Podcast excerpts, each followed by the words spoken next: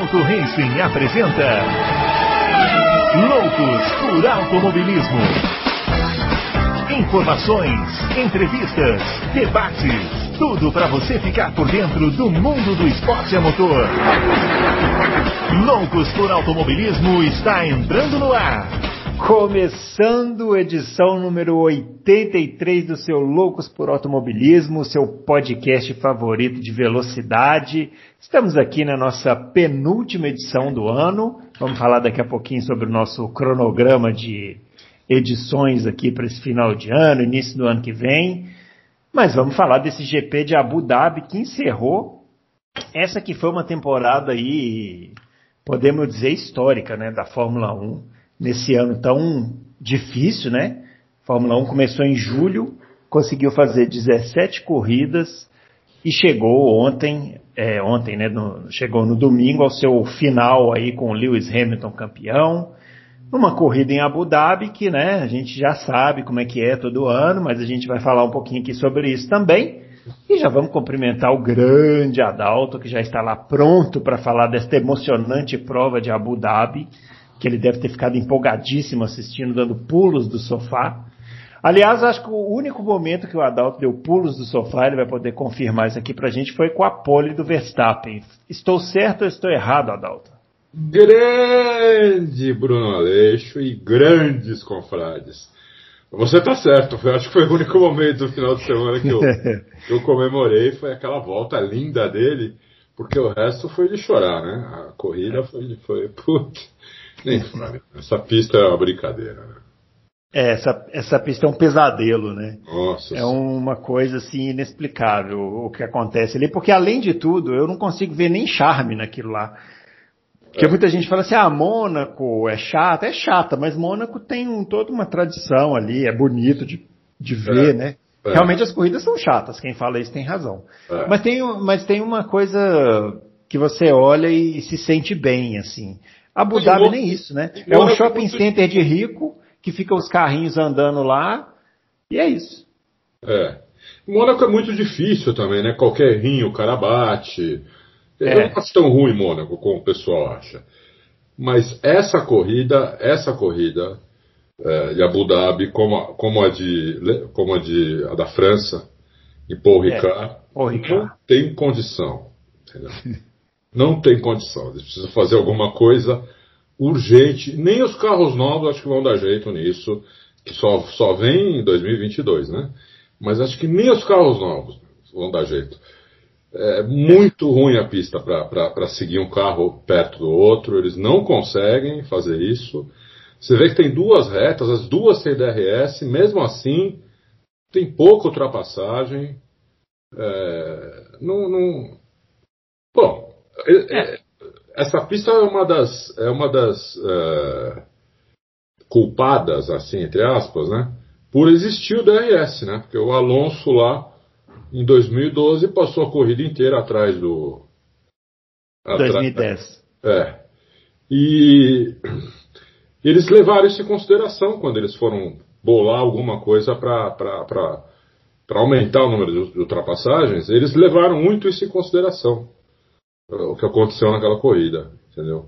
Que o Alonso tinha um carro, ele era mais de um segundo por volta mais rápido, mas não precisava passar para ganhar o campeonato e não, não, não, conseguiu, quer dizer, ele não conseguiu, ele nem tentou, né? Ele não conseguia nem pôr o bico, não sei se você lembra. Lembro e eu tô, eu, eu tô me, me colocando a pensar aqui que, na verdade, é, porque eu achei aquela briga linda e um tentando passar e tal, e não conseguia. Enfim, aí eles resolveram então colocar o DRS para facilitar a ultrapassagem, só que facilitaram demais, né? É. é o, D, o DRS é aquela coisa, né? Você precisa.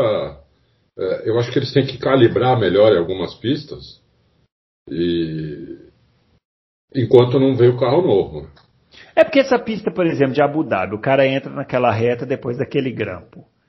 É, aí ele vai, abre o DRS e passa. Na curva seguinte, na reta seguinte, que já é logo depois, o DRS fica com quem foi ultrapassado. Aí ele vai dar o troco também sem dificuldade. Então, na realidade, não tem uma briga. tem um carro passando pelo outro. É, mas esse ano nem isso aconteceu. Isso aconteceu uma vez com Leclerc e Stroll, né? Que eles é. estavam né, disputando lá. O Stroll passou, depois o Leclerc deu o troco.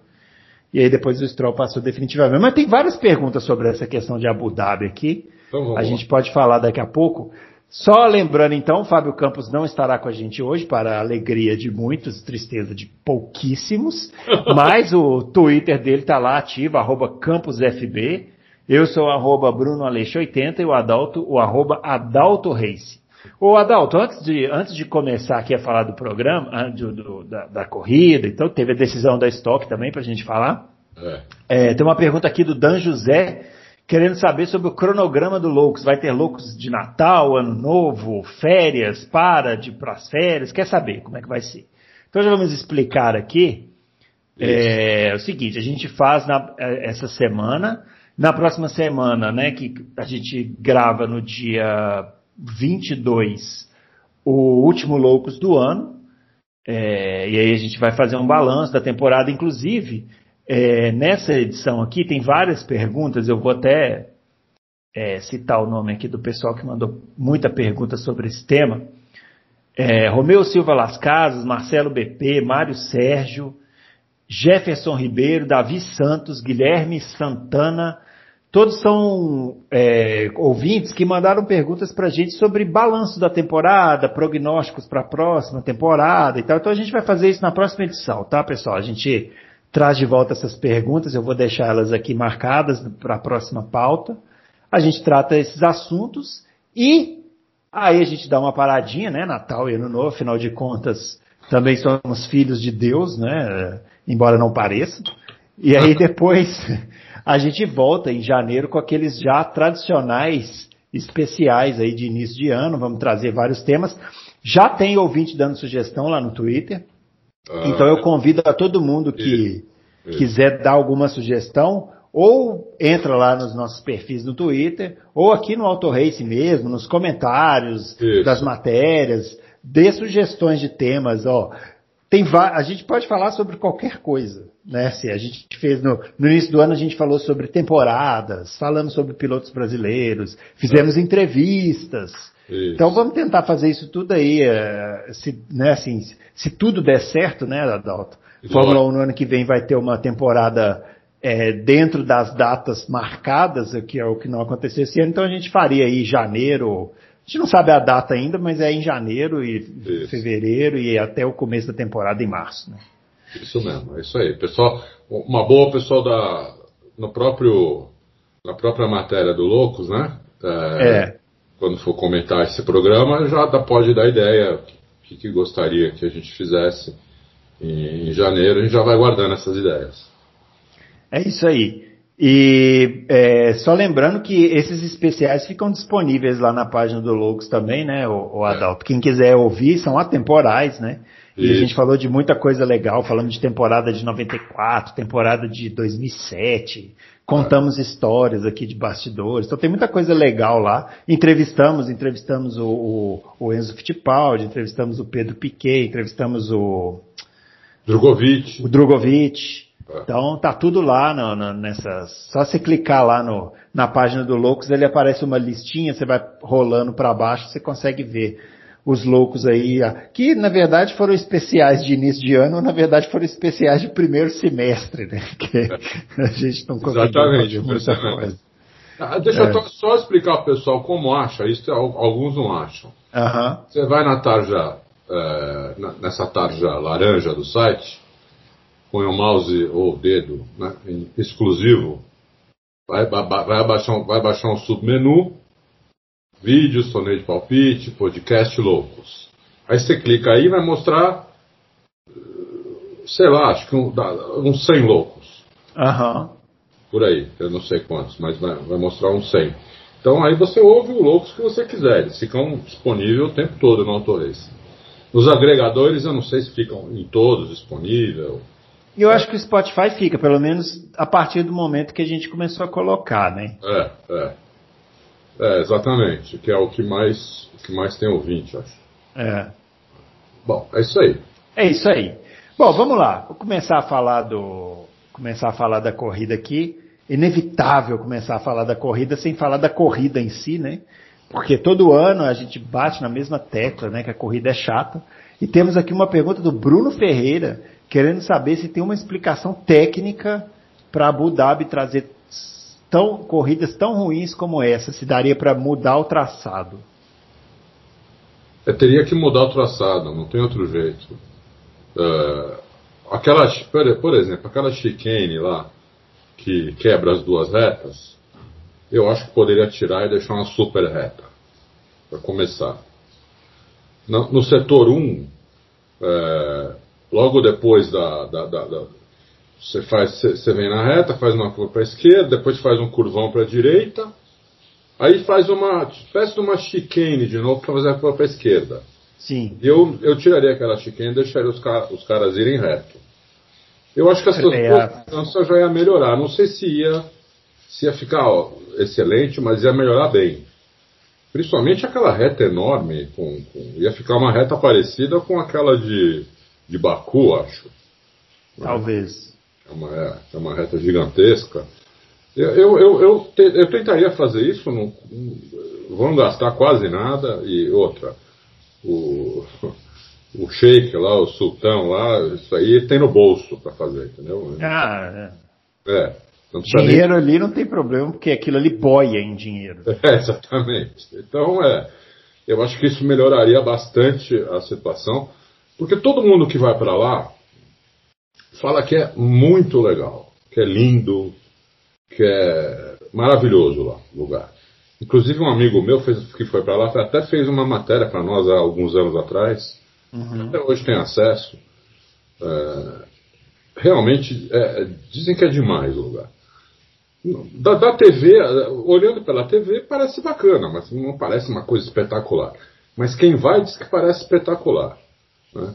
Uma, tem até ar-condicionado nos boxes, quer dizer, coisa de louco. Uhum. Mas realmente o traçado ele deixa muito a desejar para quem está assistindo, entendeu? É. Agora eu só lembro uma coisa: quando a gente entrevistou o Felipe Drogovic aqui, eu perguntei para ele sobre a questão do traçado. Falei, pô, mas aquele traçado é chato. Ele quase me bateu, né? Falei, chato uhum. nada, a gente adora. Então, então, quer dizer, os pilotos também gostam, né? Não, então, assim, tem, tem uma, tem uma que talvez o, os pilotos ao serem ouvidos sobre o, o a possibilidade de mudar o traçado ou não, tenham dito, não, deixa assim que tá bom. É, pode ser. O, o Ricardo só que reclamou, né? Ele reclamou, ele falou que precisa mudar porque a corrida ficou enfadonha. É. é. Foi o único que reclamou. E hoje o Martin, o Martin Brandel também, na coluna dele, também reclamou. Uhum. Tem, que, tem que ter algumas mudanças. É. Eu Agora, acho... uma. Ah. Não, só uma curiosidade aqui. O JP Oliveira pergunta: é, qual foi o melhor GP de Abu Dhabi da história? Nossa. eu voto no de 2010. É, não, eu voto no de 2010, que o Alonso ficou preso lá atrás do. É verdade. Não pela qualidade da corrida em si, mas pela tensão, né?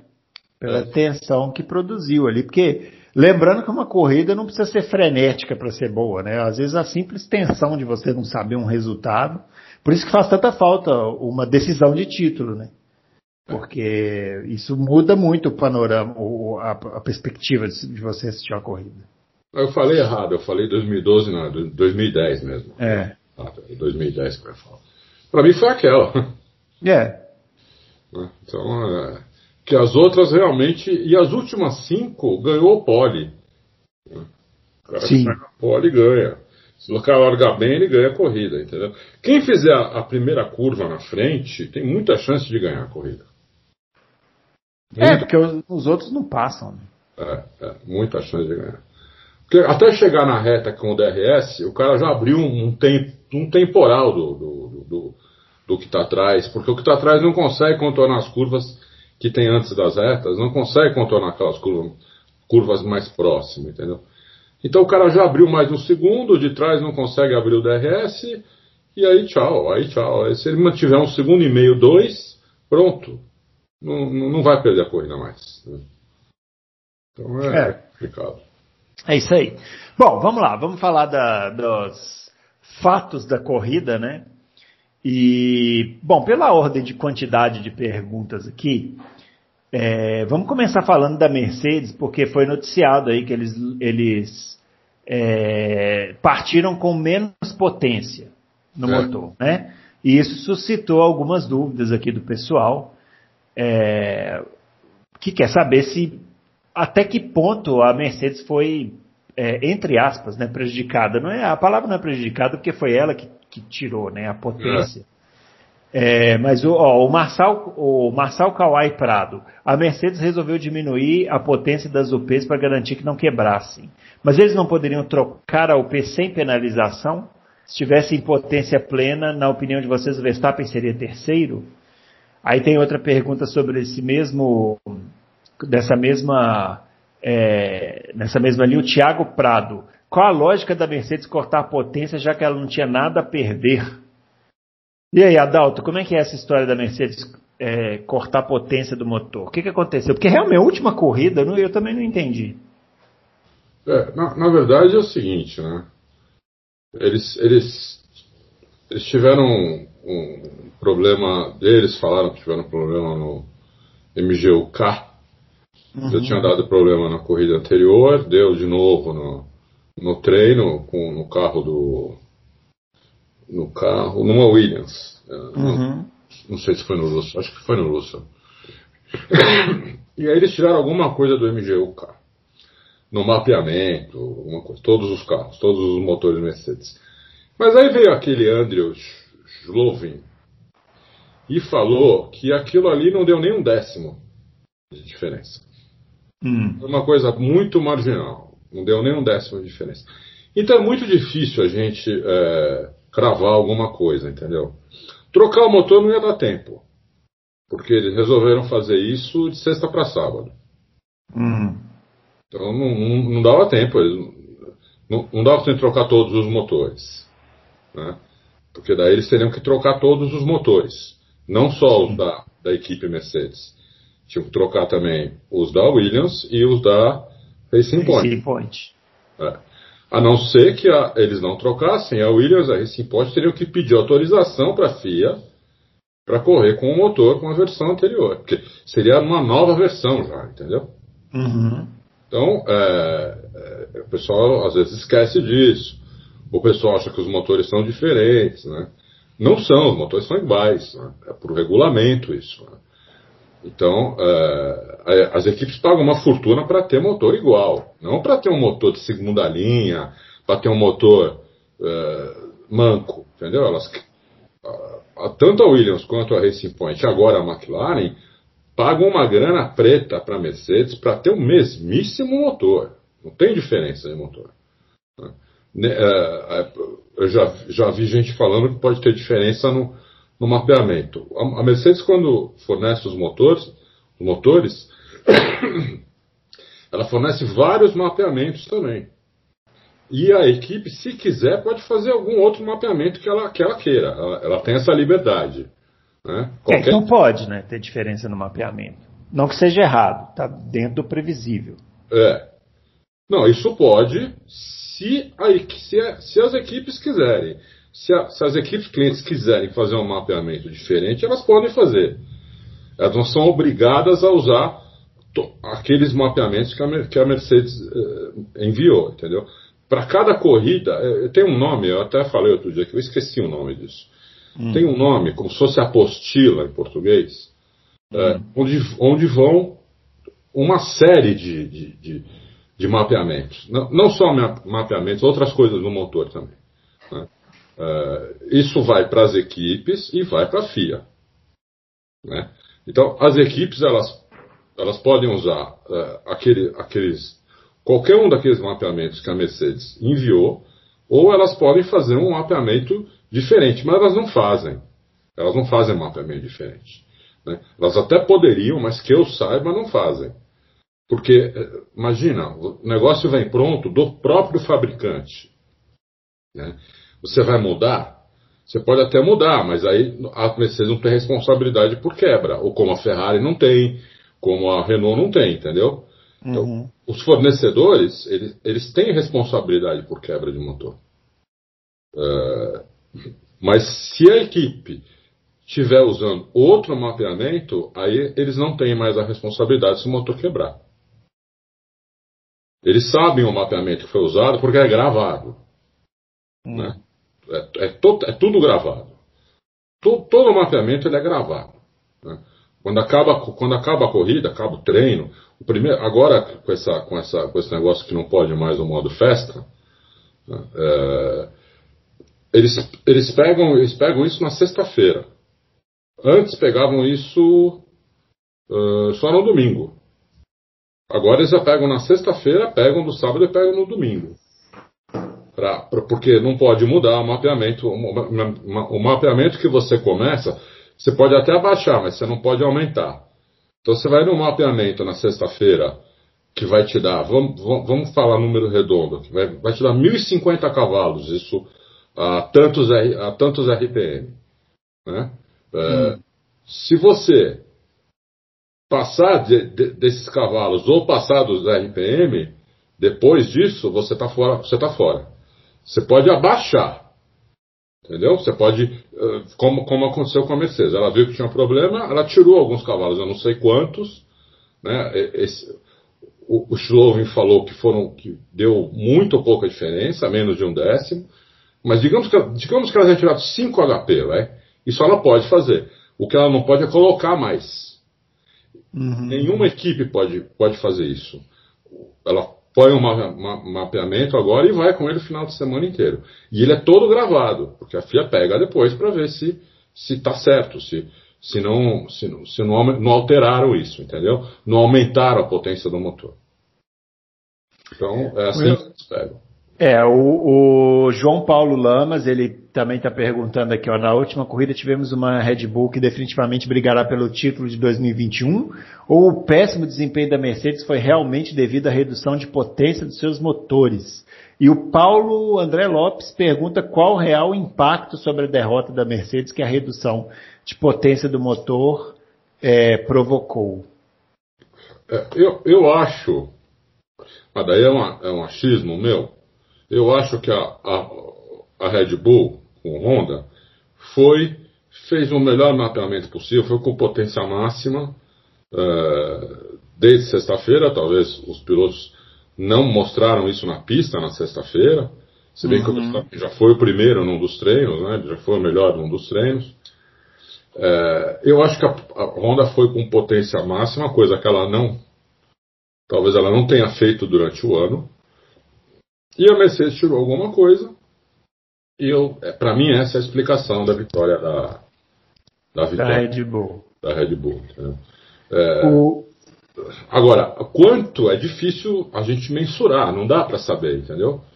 Não uhum. dá para saber. Eu, eu, eu, vou, eu vou falar uh, com, com o Mate, uh, mas ele, ele, também não vai saber, entendeu? Exatamente mensurar quanto, vai, quanto foi, quanto não foi, mas eu sei que eu acho que foi isso que aconteceu, porque eu já tinha uma dica de que na última corrida eles iam usar a potência máxima.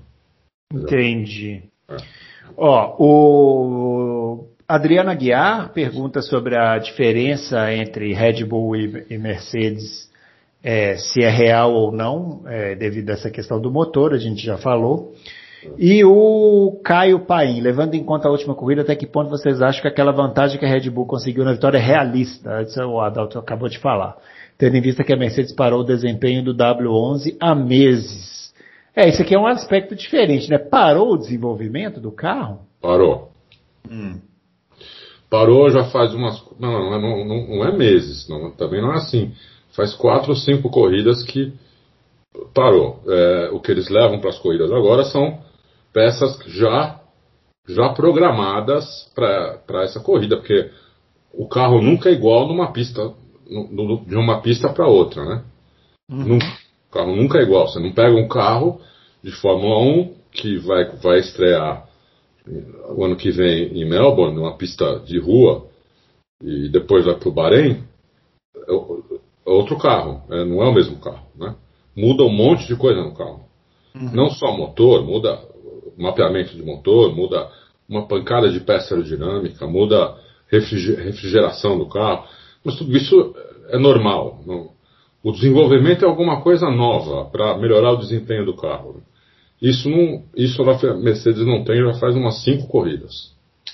Parou e uhum. já está no, no, no, do ano que vem. Mas já estava no do ano que vem também, antes disso. Todas elas já estavam, né? É, é que, é, que, é que aí colocou todas, todo mundo para o ano que vem, entendeu? É que também tem uma coisa que é importante dizer, que no ano, o ano que vem os carros vão ser muito parecidos também, né?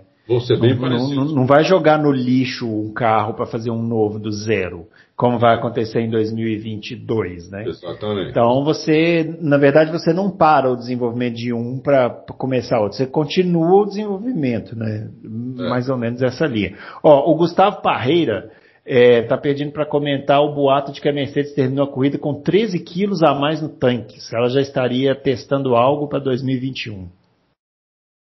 É, então, é, teve, teve, teve um, um, um, site que colocou isso. Uhum. Eu vi, inclusive, mas é, é uma, um cara que falou isso do, do nada, entendeu? Sei. Uh, na empresa que eu trabalhava, a gente chamava isso de tirou a informação do sovaco. É, é, então, é uma coisa que não, não, não, não, não consegui checar. Eu não consegui checar isso, entendeu? Então, ficou boato, né? Ficou com um uhum. boato. É, isso aí seria se a Mercedes tivesse mexido no motor a combustão. Né? Porque o motor a combustão que gasta. É que gasta, né? É. é. É, mas a Mercedes falou que o todo mundo lá disse que o problema era no MGUK, entendeu? Então, eu não vejo muita. Eu não vejo muito, muito porquê disso. Na verdade, nessa pista não se gasta todo o combustível. Os carros terminam com mais ou menos.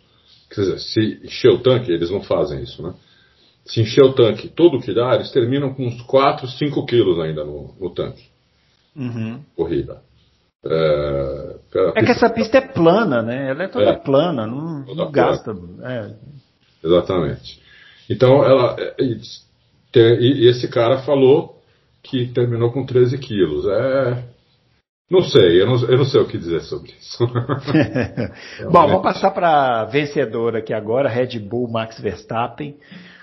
É, Adalto, fala um pouquinho sobre o Max Verstappen aí, você queria comentar sobre a volta dele, né, na classificação principalmente, porque foi o grande momento, né, porque na corrida foi mais alinhado de administração e tal, mas realmente foi a, a, a volta de, de, de, classificação que acabou fazendo a diferença. Né? Foi. O Verstappen é... Falar mais sobre o Verstappen é, assim, é meio que chovendo molhado, né? Eu sei que tem muita gente que não gosta dele. É, talvez não goste dele como pessoa, acho que o moleque é arrogante, não sei. Eu tô, eu tô, falando aqui com o piloto? Com o piloto. É, é, que ele é um pouco arrogante, mas a gente não vai tomar café na casa, em casa junto com isso, ele. Né? É, é, isso. Né? Isso, a gente não é amigo dele, não vou passar o Natal com ele, né?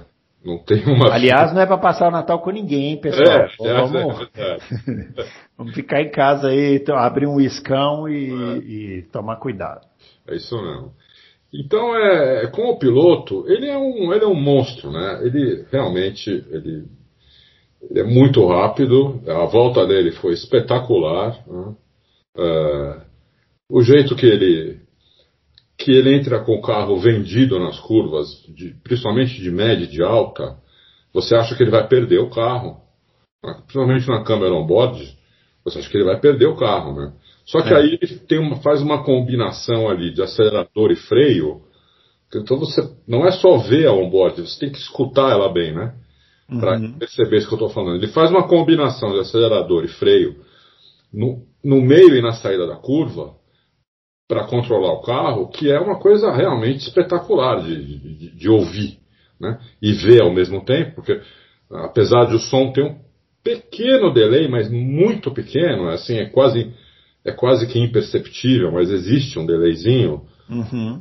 em relação a É que às vezes é um pouco maior, né? É, às vezes às é um pouco eu, eu, eu que tenho um certo toque de, de, de, assim, de, de, de, ao estilo Roberto Carlos, essas câmeras on-board, às vezes elas me incomodam um pouco, esse delay, assim, quando ele é maior, é. eu fico um pouco com vontade de socar a TV, mas, mas passa. Você sabe que nesse F1 TV é, é quase imperceptível o delay, né? Ah, que bom, Ó, ótima notícia. É, é quase imperceptível. Então é. Por isso que eu geralmente eu ponho vídeo de lá, quando eu quero uhum. vídeo. Eu procuro ver se, se acho lá primeiro. Porque o, o, os vídeos de lá tem é, delay. É, às, vezes, às vezes você nem percebe, você acha que não tem delay. É. é então a volta dele é maravilhosa, é, ele acertou. Ele costuma acertar voltas assim, mas é, é, é muito no risco, né? É, a volta do Verstappen é muito no risco. As pessoas falam, por que, que ele não faz sempre isso? Porque isso é muito arriscado o que ele faz. Você é andar realmente na corda bamba de um prédio para outro de 100 andares, entendeu? O tempo todo, todas as vezes, em todas as uhum. pistas. Então, o, cara, o, o, cara não consegue fazer isso, o cara começa a errar. E, essas, e, a, e como ele faz isso em curva de alta também, em média, se ele errar, a batida, a batida é forte. É. Então, é, ele tem que estar com muita confiança nele mesmo, no carro, ter, ter pouca coisa a perder. É, mesmo que ele erre e não bate, e não bata, mas é, tudo bem se eu largar. eu vou para a pole, se eu não fizer, dane-se, eu largo em oitavo, entendeu? Sétimo, sei lá. É difícil o cara pensar assim, né? Porque ele tem o segundo melhor carro do grid. Teoricamente, ele tem que largar no, no mínimo em terceiro, né? Atrás, atrás das duas Mercedes. Se ele vai para a pole nesse risco e erra e vai largar em, em sétimo, ah, tá vendo? Verstappen é tudo isso, entendeu? Então é complicado, né? O, o Montoya era um piloto que fazia muito isso também. E muitas vezes não dava certo. Entendeu? Sim. Ele acabava largando mais atrás do que devia. Mas quando ele acertava, era uma. Era um deleite de assistir. Né? O, o é, acho que em 2002 ele. Hã? Fez. Em 2002, acho que ele fez 7 ou 8 poles, né? Naquele ano que a Ferrari tinha um mega carro, né? Exatamente. Só que na corrida ficava para trás. Não tinha jeito. É. Até porque o Williams gastava muito pneu, né? É, e te usava pneu Michelin, né? É. Era aquela guerra dos pneus lá. Ó, o Márcio Zaparoli, ele quer saber o seguinte: será que finalmente a Red Bull vai conseguir começar um campeonato em alta 2021, já que o RB16B vai usar 60% do carro atual? Pergunta do Márcio Zaparoli. Eu, na realidade, não vejo muita vantagem, porque todas as equipes vão usar um pedaço grande do carro atual, né? É, quase todas. É. Eu acho que poucas equipes vão mudar muito, muito o carro, mas eles vão chamar, vai ser um carro novo, eles vão chamar de carro novo, uh, porque vai, vai ter bastante modificação, inclusive para tentar compensar o corte que vai ter no assoalho, que é um corte que tira 10, mais ou menos 10 pontos de downforce. Já tem um boato que a Mercedes já conseguiu recuperar esses 10 pontos, mas é boato, então não dá para também para cravar que é isso. Uhum. É, porque é fácil jogar boato em relação a, a, alguma coisa espetacular que a Mercedes vai fazer, né? É fácil, a sua, a sua chance de acertar é enorme, né? Uhum. Então, é, é, mas é boato por enquanto, entendeu? Então, não sei. É, a Red Bull, esse carro da Red Bull, hum, para mim, ele não mostrou muita coisa esse ano. Ele começou o ano mal e o Verstappen ganhou aquela corrida, é, aquela corrida em Silverstone. Silverstone. É, porque as, foi uma circunstância aquilo, não foi, não foi desempenho puro, foi circunstância e quase ganhou a outra também, né? O Hamilton chegou de pneu furado, né? Sim. O, o Verstappen estava quase 30 segundos atrás naquela hora. É. Furou o pneu. É, ali, é, mas ali foi só porque furou o pneu. Né? É. Então, e agora nessa última corrida que aconteceu isso. Agora, pá, eles acharam o carro na última corrida. É uhum. É meio estranho, entendeu? É meio inexplicável isso. É, eu acho que é, ali... eu acho que está muito mais na, em alguma coisa que a Mercedes não fez do que, do que a Red Bull fez, eu acho. O é. Nishan Capuzzi pergunta sobre o carro também do ano que vem, se vai ser um Red Bull B. A gente já falou, né? Na verdade, todos vão ser um pouco bem. Na realidade, o... a exceção vai ser a Racing Point, né? Que usou a Mercedes do ano passado desse ano e agora ano que vem vai usar desse ano. Você viu aquele negócio do Twitter que engraçado? Uhum. ó, duas perguntas aqui sobre o projeto da, da Red Bull. O Davi, o Christian Horner disse que a Red Bull vai tentar corrigir os pontos fracos do carro nessas férias. Quais seriam os pontos fracos? Ele quer saber. E o Leandro Alonso quer saber o nível de motivação do Adrian, Adrian Newey e o seu comprometimento e engajamento em vencer independente da Red Bull e as cláusulas do contrato. Se ele poderia ir para Aston Martin desenvolver junto com o Vettel. Bom, a primeira pergunta eu digo o seguinte. Para mim, o problema Red Bull é falta de potência falta potência no motor Honda. Então a Red Bull tem que ir com pouca asa traseira. Você vai com pouca asa traseira, seu carro fica muito mais solto do que, o, do que, o, do que a Mercedes, por exemplo. Uhum. Então, por que, que tem que ir com pouca asa traseira? Para compensar um pouco essa falta de potência. Porque se puser asa traseira normal, é que acontece que nem mais ou menos o que aconteceu com a Ferrari esse ano. Né? A Ferrari que o ano passado ganhou corrida, disputou. esse ano andou muitas vezes, na maioria das vezes não foi nem porque três. Não, essa corrida foi um horror, né? Essa agora deu dó do Leclerc. Exatamente. Porque essa pista também é uma pista de potência. Porque, por que, que é pista de potência essa pista? Porque ela tem muita curva de média, muita retinha, e aqueles dois retões, e o, para fazer essas curvas, o cara tem que pôr downforce no carro.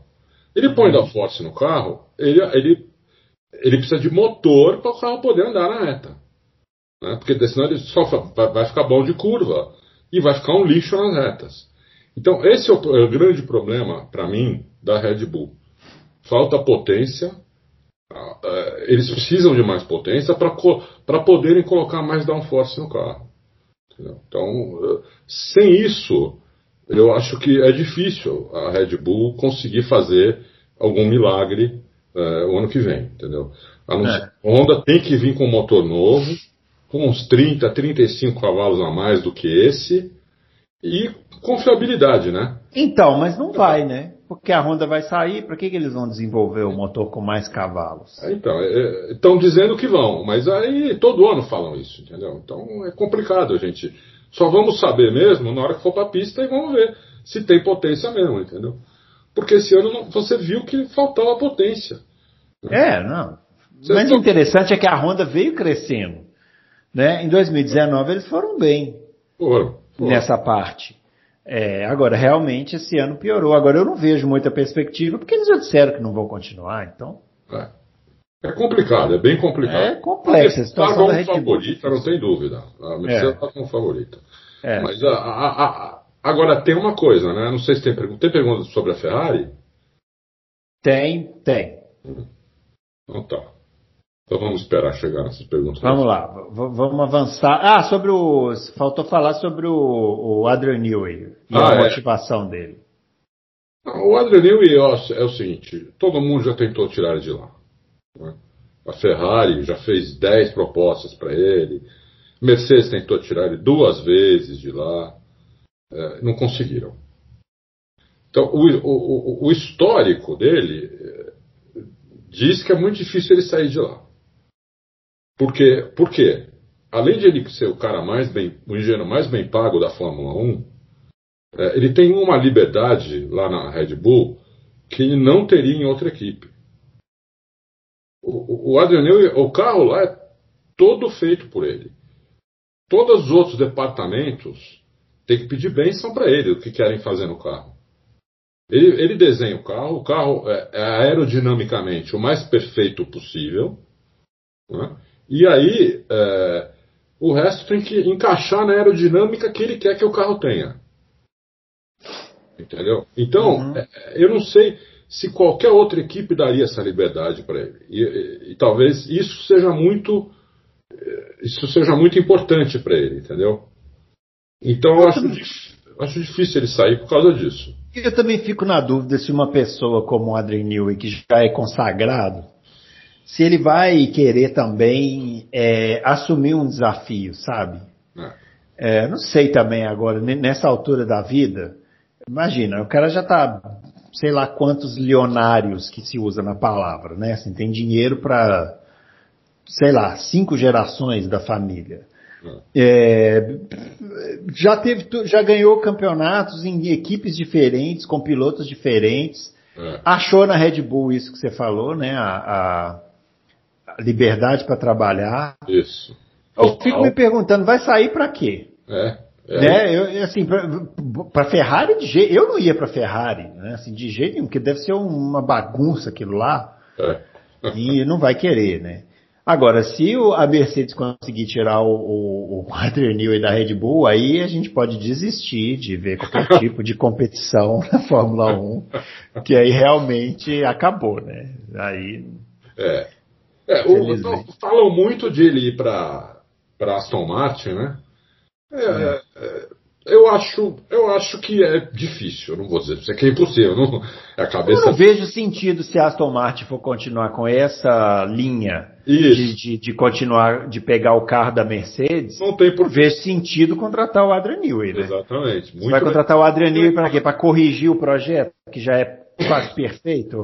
Não muito faz muito bem, sentido. É. Muito bem observado, Bruno, é isso mesmo. É, é isso é.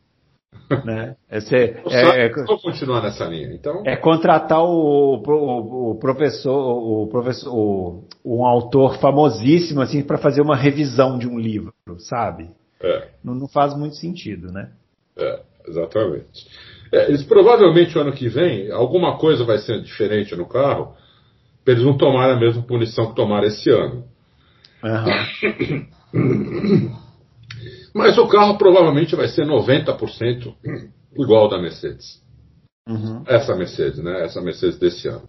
É. Então, é, é, eles vão, a, a, solução, por exemplo, esse corte no assoalho, provavelmente vai ter que partir deles. Né? Uhum. É, não, provavelmente não vai ser igual a da Mercedes. Até porque o carro da Mercedes é outro para o ano que vem. Mas é, vai ser esse carro com alguma solução para tentar compensar esse corte no assoalho.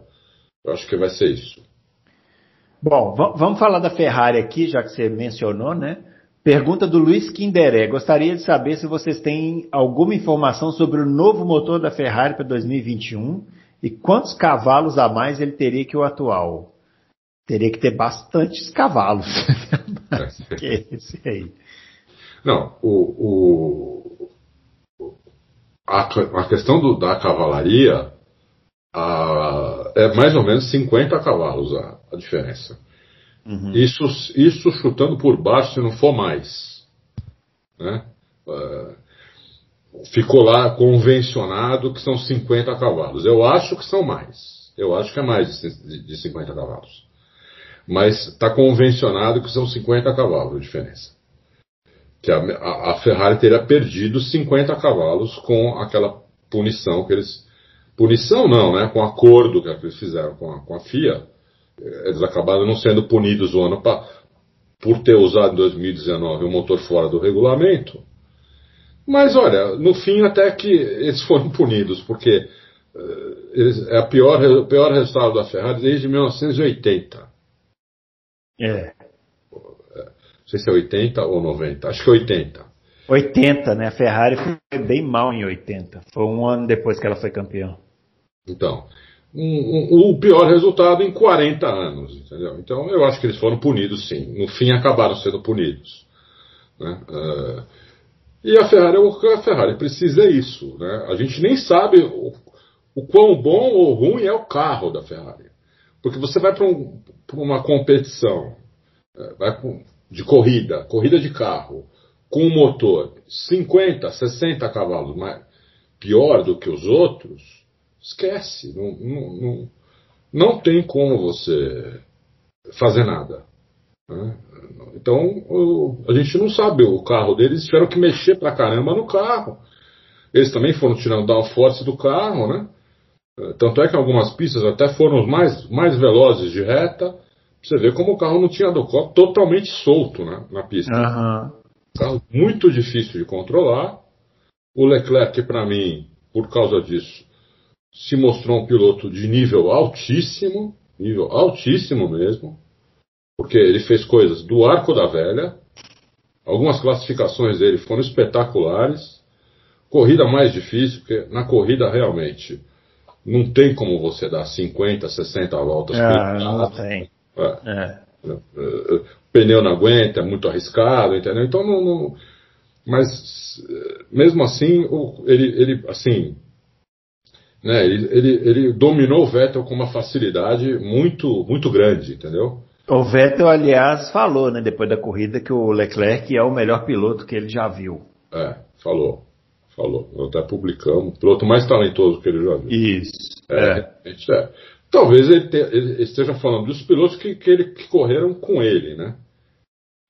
É, ele não estabeleceu parâmetros de, é. de, comparação, né? Ele disse a frase. É. Então...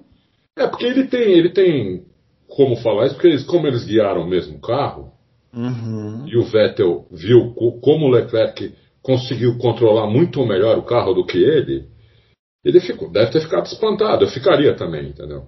Esse cara é um monstro, porque o carro, o carro ruim desse, como que ele consegue, é, como que ele conseguiu alguns resultados, algumas classificações absurdas, algumas corridas boas também, entendeu? Como que ele conseguiu isso?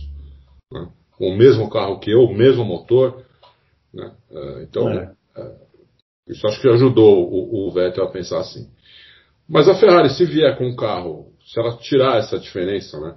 Que provavelmente vai aumentar a diferença, porque, é, digamos que vamos no convencional, né? Que são 50 cavalos. 50 é, cavalos é para a Ferrari ter um, um motor para competir esse ano, 2020. 2021, eles vão conseguir extrair mais potência. A Mercedes vai conseguir. A, a, a, Honda vai, provavelmente vai conseguir e a Renault vai conseguir. A Renault já conseguiu esse ano bastante. Carro, uhum. O motor da Renault melhorou bem esse ano. Então, é... foi o segundo melhor motor esse ano de, de potência. Foi o Renault. Então, é...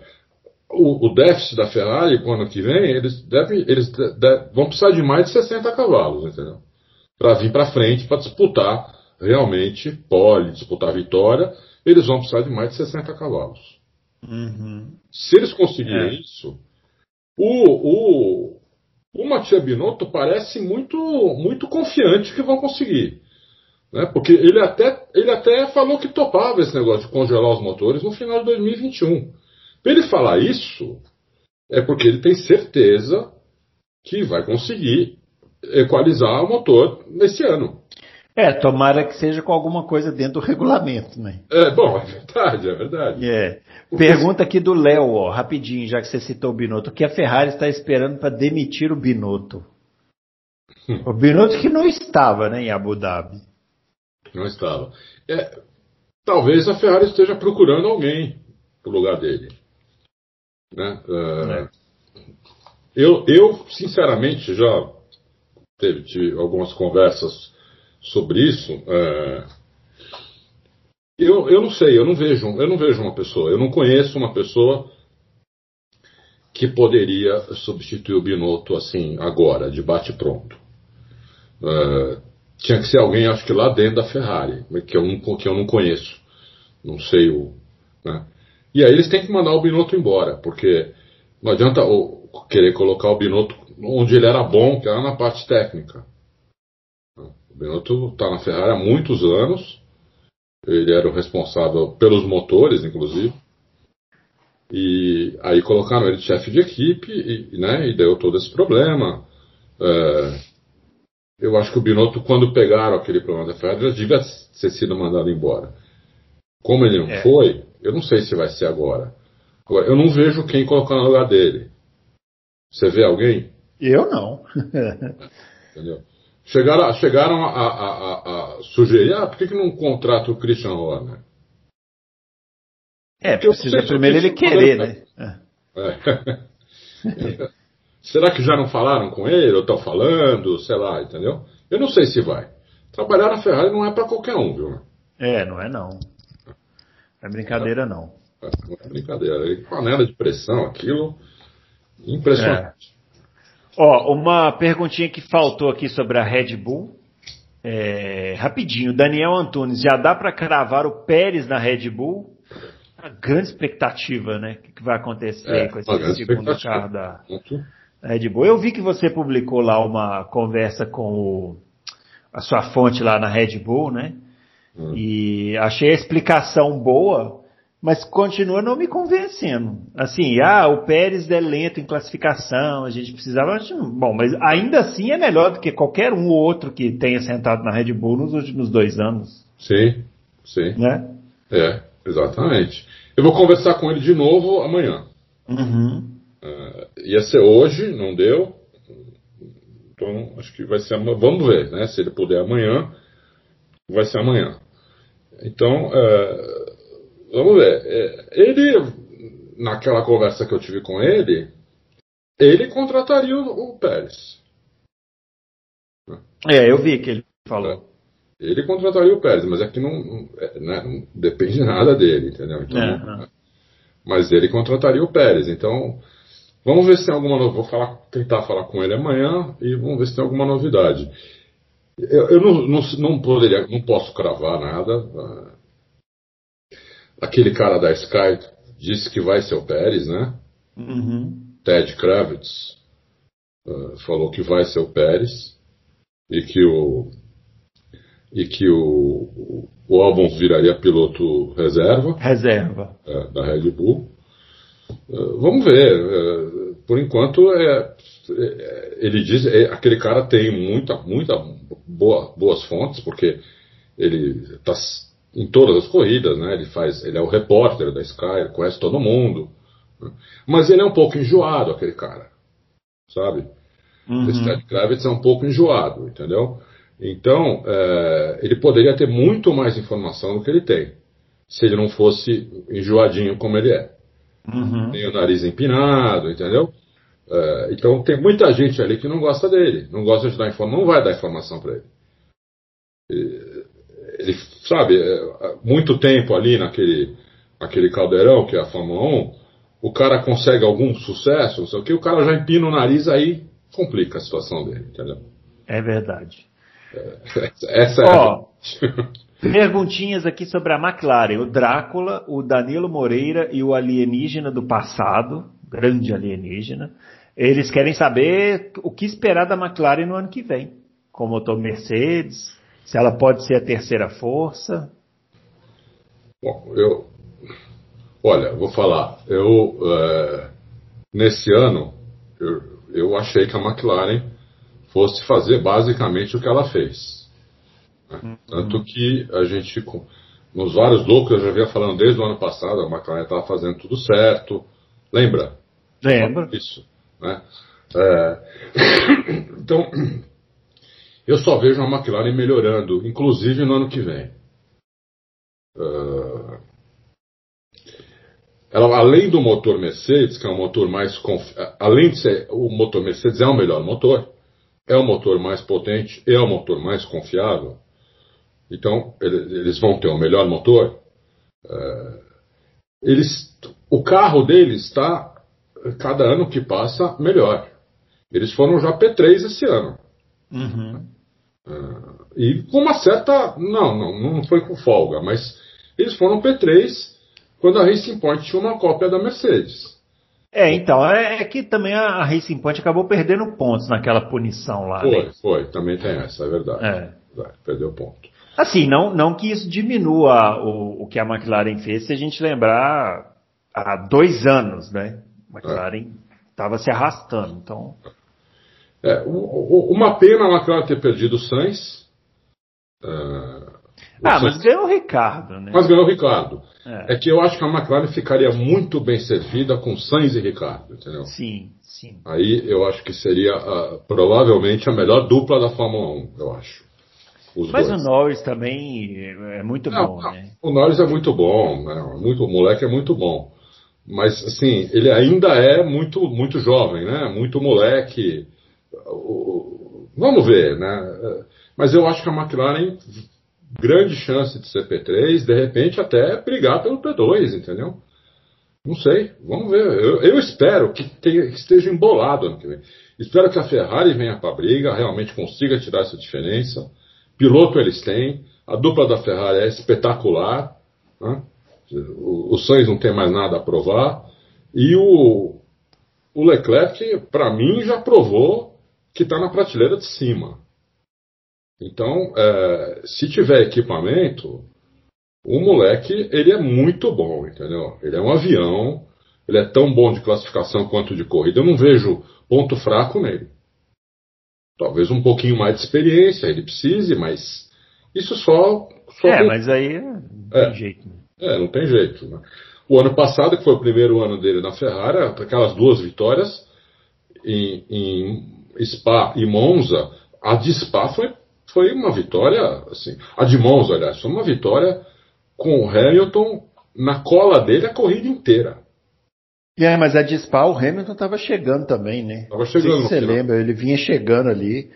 Eu não sei o que, que, é pior, se é o Hamilton fungando no cangote ou a corrida inteira, ou é ele começando a chegar no final. É, você é. não pode errar um milímetro é, que ele vai passar, né? Exatamente. Ele não errou nada, entendeu? Com nada, em nenhuma das duas corridas. É. Então você vê que o moleque é muito bom. Esse ano ele fez o que fez com o carro sem potência. Então o moleque é bom pra cacete, entendeu? Então eu tenho bastante esperança que a, tomara que a Ferrari consiga esses cavalos que ela precise. Né? É, tomara que a McLaren venha com um carro no mínimo tão bom quanto esse e com um motor melhor. Né? É, aí vem mais para frente ainda. E para a gente ter um negócio mais embolado, né? Quanto mais embolado, melhor. É, pelo menos abaixo da Mercedes, né? Porque acho que a Mercedes ainda vai estar tá acima das outras aí. Pelo menos o Hamilton. ó, uma, uma pergunta aqui do Eric Bernardes pedindo para analisar o desempenho do Stroll. A equipe dependia dele para garantir o terceiro lugar e ele não conseguiu passar uma Ferrari manca com pneus velhos. Segundo aqui o Eric Bernardes. O Stroll fez o que faz normalmente, né? Numa pista de difícil ultrapassagem. É, é isso aí. É, o Stroll é o seguinte, né? Ele tem um, vai ter um, ele tem um limite. A gente não sabe quando ele vai bater no limite. O, o Stroll só é, só ele, ele só é bom piloto mesmo em pista molhada. Aí ele é um bom piloto. Ele é um piloto, como eu falei aquela vez, é um piloto para se considerar. Parece muito na Kajima, né? Na Kajima era assim também. Era molhava é. a pista, ele andava muito, mas no seco, coitado. Então. Era uma tristeza. É. Esse é um pouco o problema do Stroll. Agora, o Stroll é o seguinte, uma coisa a gente tem que dizer. É, tem dois pilotos que são filhos de papais ricos na, na Fórmula 1 atual. O Stroll e o Latifi. O, o Latifi não tem defesa. É, não tem. Né? O Stroll, a gente ainda consegue ver uma outra coisa, pista molhada. É. É, ele evoluiu, né? É inegável. Evoluiu, ele evoluiu. evoluiu. Embora não, não dá para dizer que seja um bom piloto, dá para dizer que evoluiu. Agora, o Latifi é indefensável, né? É indefensável. É Quer muito dizer, Tem uma coisa que poderia, poderia usar em defesa dele. Mas, assim, é uma coisa bastante é, teórica. O Russell é muito bom, né? Não, mas, o, mas isso não explica ele rodar na, na entrada da reta antes da, de fazer a volta rápida na classificação, sabe? É, é uma coisa muito básica, assim, para um piloto que está entre os 20 melhores pilotos do mundo, entre aspas. É, não, não dá, é inaceitável. É, é não, é, o que eu falei, não. Por isso que eu falei, é uma coisa bastante teórica que eu vou falar. Né? Bastante. Né? É, o negócio do Russell, mas que o Russell é muito bom, a gente viu que é, né? Uhum. A gente viu que é. Ele, a única chance que ele teve, ele foi lá e cravou, meu, inacreditável o que aquele moleque fez. É, na, você fala no Bahrein, né? Lá no Bahrein, é, é. é absurdo. Bom, para falar agora do finalizar aqui dentre os pilotos que pilotaram na corrida, porque depois tem uma outra pergunta sobre um outro piloto muito popular. Hum. Vamos ver se o Adalto adivinha quem é. Um piloto muito popular, que está voltando para a Fórmula 1 e que gera muitas perguntas. Talvez seja o piloto que gera mais perguntas no Auto Racing em toda a história do Auto Racing, que gerou de novo. Porque eu vou te falar, viu? Existem muitos pilotos que sabem jogar pra galera, mas esse aqui é especialista. Mas não vou falar dele ainda não. Vamos falar aqui do Pietro Fittipaldi, o Rainer Patrick, pedindo para a gente fazer uma avaliação do desempenho dos Pietro Fittipaldi, é, como avaliar o desempenho e as chances do Pietro se ele não fosse brasileiro, ou seja, analisando essas duas corridas friamente, sem o patriotismo envolvido. Olha, ô Rainer, aqui no, no Loucos, você pode ficar tranquilo que a gente faz a análise é, sem patriotismo nenhum envolvido, porque isso é conversa fiada para boi dormir, patriotismo com piloto de Fórmula 1, né? Lógico, lógico. Então, vamos falar do Pietro, né? Que é, fez a segunda corrida dele, essa em Abu Dhabi ligeiramente melhor, não sei se o Adalto concorda comigo, ligeiramente melhor do que o, o que foi apresentado lá no, no, no, no Bahrein, mas acontece que esse carro da Haas é tão ruim que é difícil fazer uma avaliação do piloto, né? Eu acho que esse carro é pior do que o Williams, viu, o, o Adalto? Porque a, a, Williams, pelo menos, tem um motor que empurra, né? É, esse menos... carro é muito ruim, não dá para não dá para avaliar, é difícil. É difícil mesmo. Olha, na verdade, o Pietro foi, foi bem melhor nessa corrida do que ele foi na primeira. Né? Teve uma evolução grande. Ele ultrapassou, inclusive, o, o Magnussen na pista. Tem essa ultrapassagem dele. Né? Inclusive, tem um rádio que pingou, não sei se você viu isso hoje, pingou um rádio hoje, da, uma troca de mensagens entre o Magnussen e a equipe, final da corrida ali, é, na qual a equipe pergunta ao Magnussen se ele, se ele quer parar no finalzinho para botar o pneu mais rápido para tentar fazer a melhor volta. E aí a equipe, ele fala para a equipe, mas aí eu vou ficar em último. E a equipe fala, a gente para o, o Fittipaldi também. Então, para vocês verem, ah, tem gente que gosta de defender a equipe, os interesses da equipe, mas a equipe em último e penúltimo é. e fazendo negociação para ver quem ia ficar em último. É. Você tem que pegar um cara desse e dar um tiro, não, porque não tem outra solução, né? Tem outra solução, seja lá quem for que teve essa ideia, porque não tem nada a ver, né? quem ficasse em último, penúltimo. É, não, e outra, Magnussen fazer a melhor volta, o que, que adianta fazer a melhor volta ainda? É, eu, eu, eu acho que, quis, que talvez para fazer uma graça, porque ele estava se despedindo, sei lá qual foi a ideia.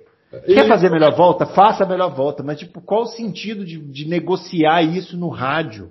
É. Entre último e penúltimo, sabe? Eu não entendo. Tem umas coisas na Fórmula 1 que não Sinceramente, você, ouviu, você ouviu isso ou foi só uma. Não, tem, tem lá o rádio. Só, só ah, que aí. Tem, tem, depois você procura aí no, no Twitter, já tá rolando. Só que é uma coisa assim meio sutil, porque a equipe fala. Ele, ele, o Magnussen não fala que ele não quer ficar em último, ele fala assim, vocês que decidem. Entendeu? Entendi. É, sei lá, é, uma, é, realmente é uma barbaridade isso. Mas eu, é. falando do Pietro, eu achei que teve uma, uma evolução muito boa ele ultrapassou o Magnussen na pista, depois ele teve que parar, não sei se é por causa disso que você está falando. Eu acho que isso foi bem depois, foi bem no finalzinho. É. Então ele, ele, ele foi, eu achei que ele foi bem, porque a única comparação que dá para fazer é com o companheiro de equipe. Né? Você tem é. o pior carro da Fórmula 1, não, não dá para você comparar ele com nenhum outro carro, nenhum outro piloto. Você tem que comparar ele com o companheiro de equipe um companheiro de equipe que está lá há, há, há, uma década né, na, na Fórmula 1. É, fizeram um vídeo hoje de despedida, acho que foram sete anos aí de. de... É. Estreou em 2014, né, na McLaren.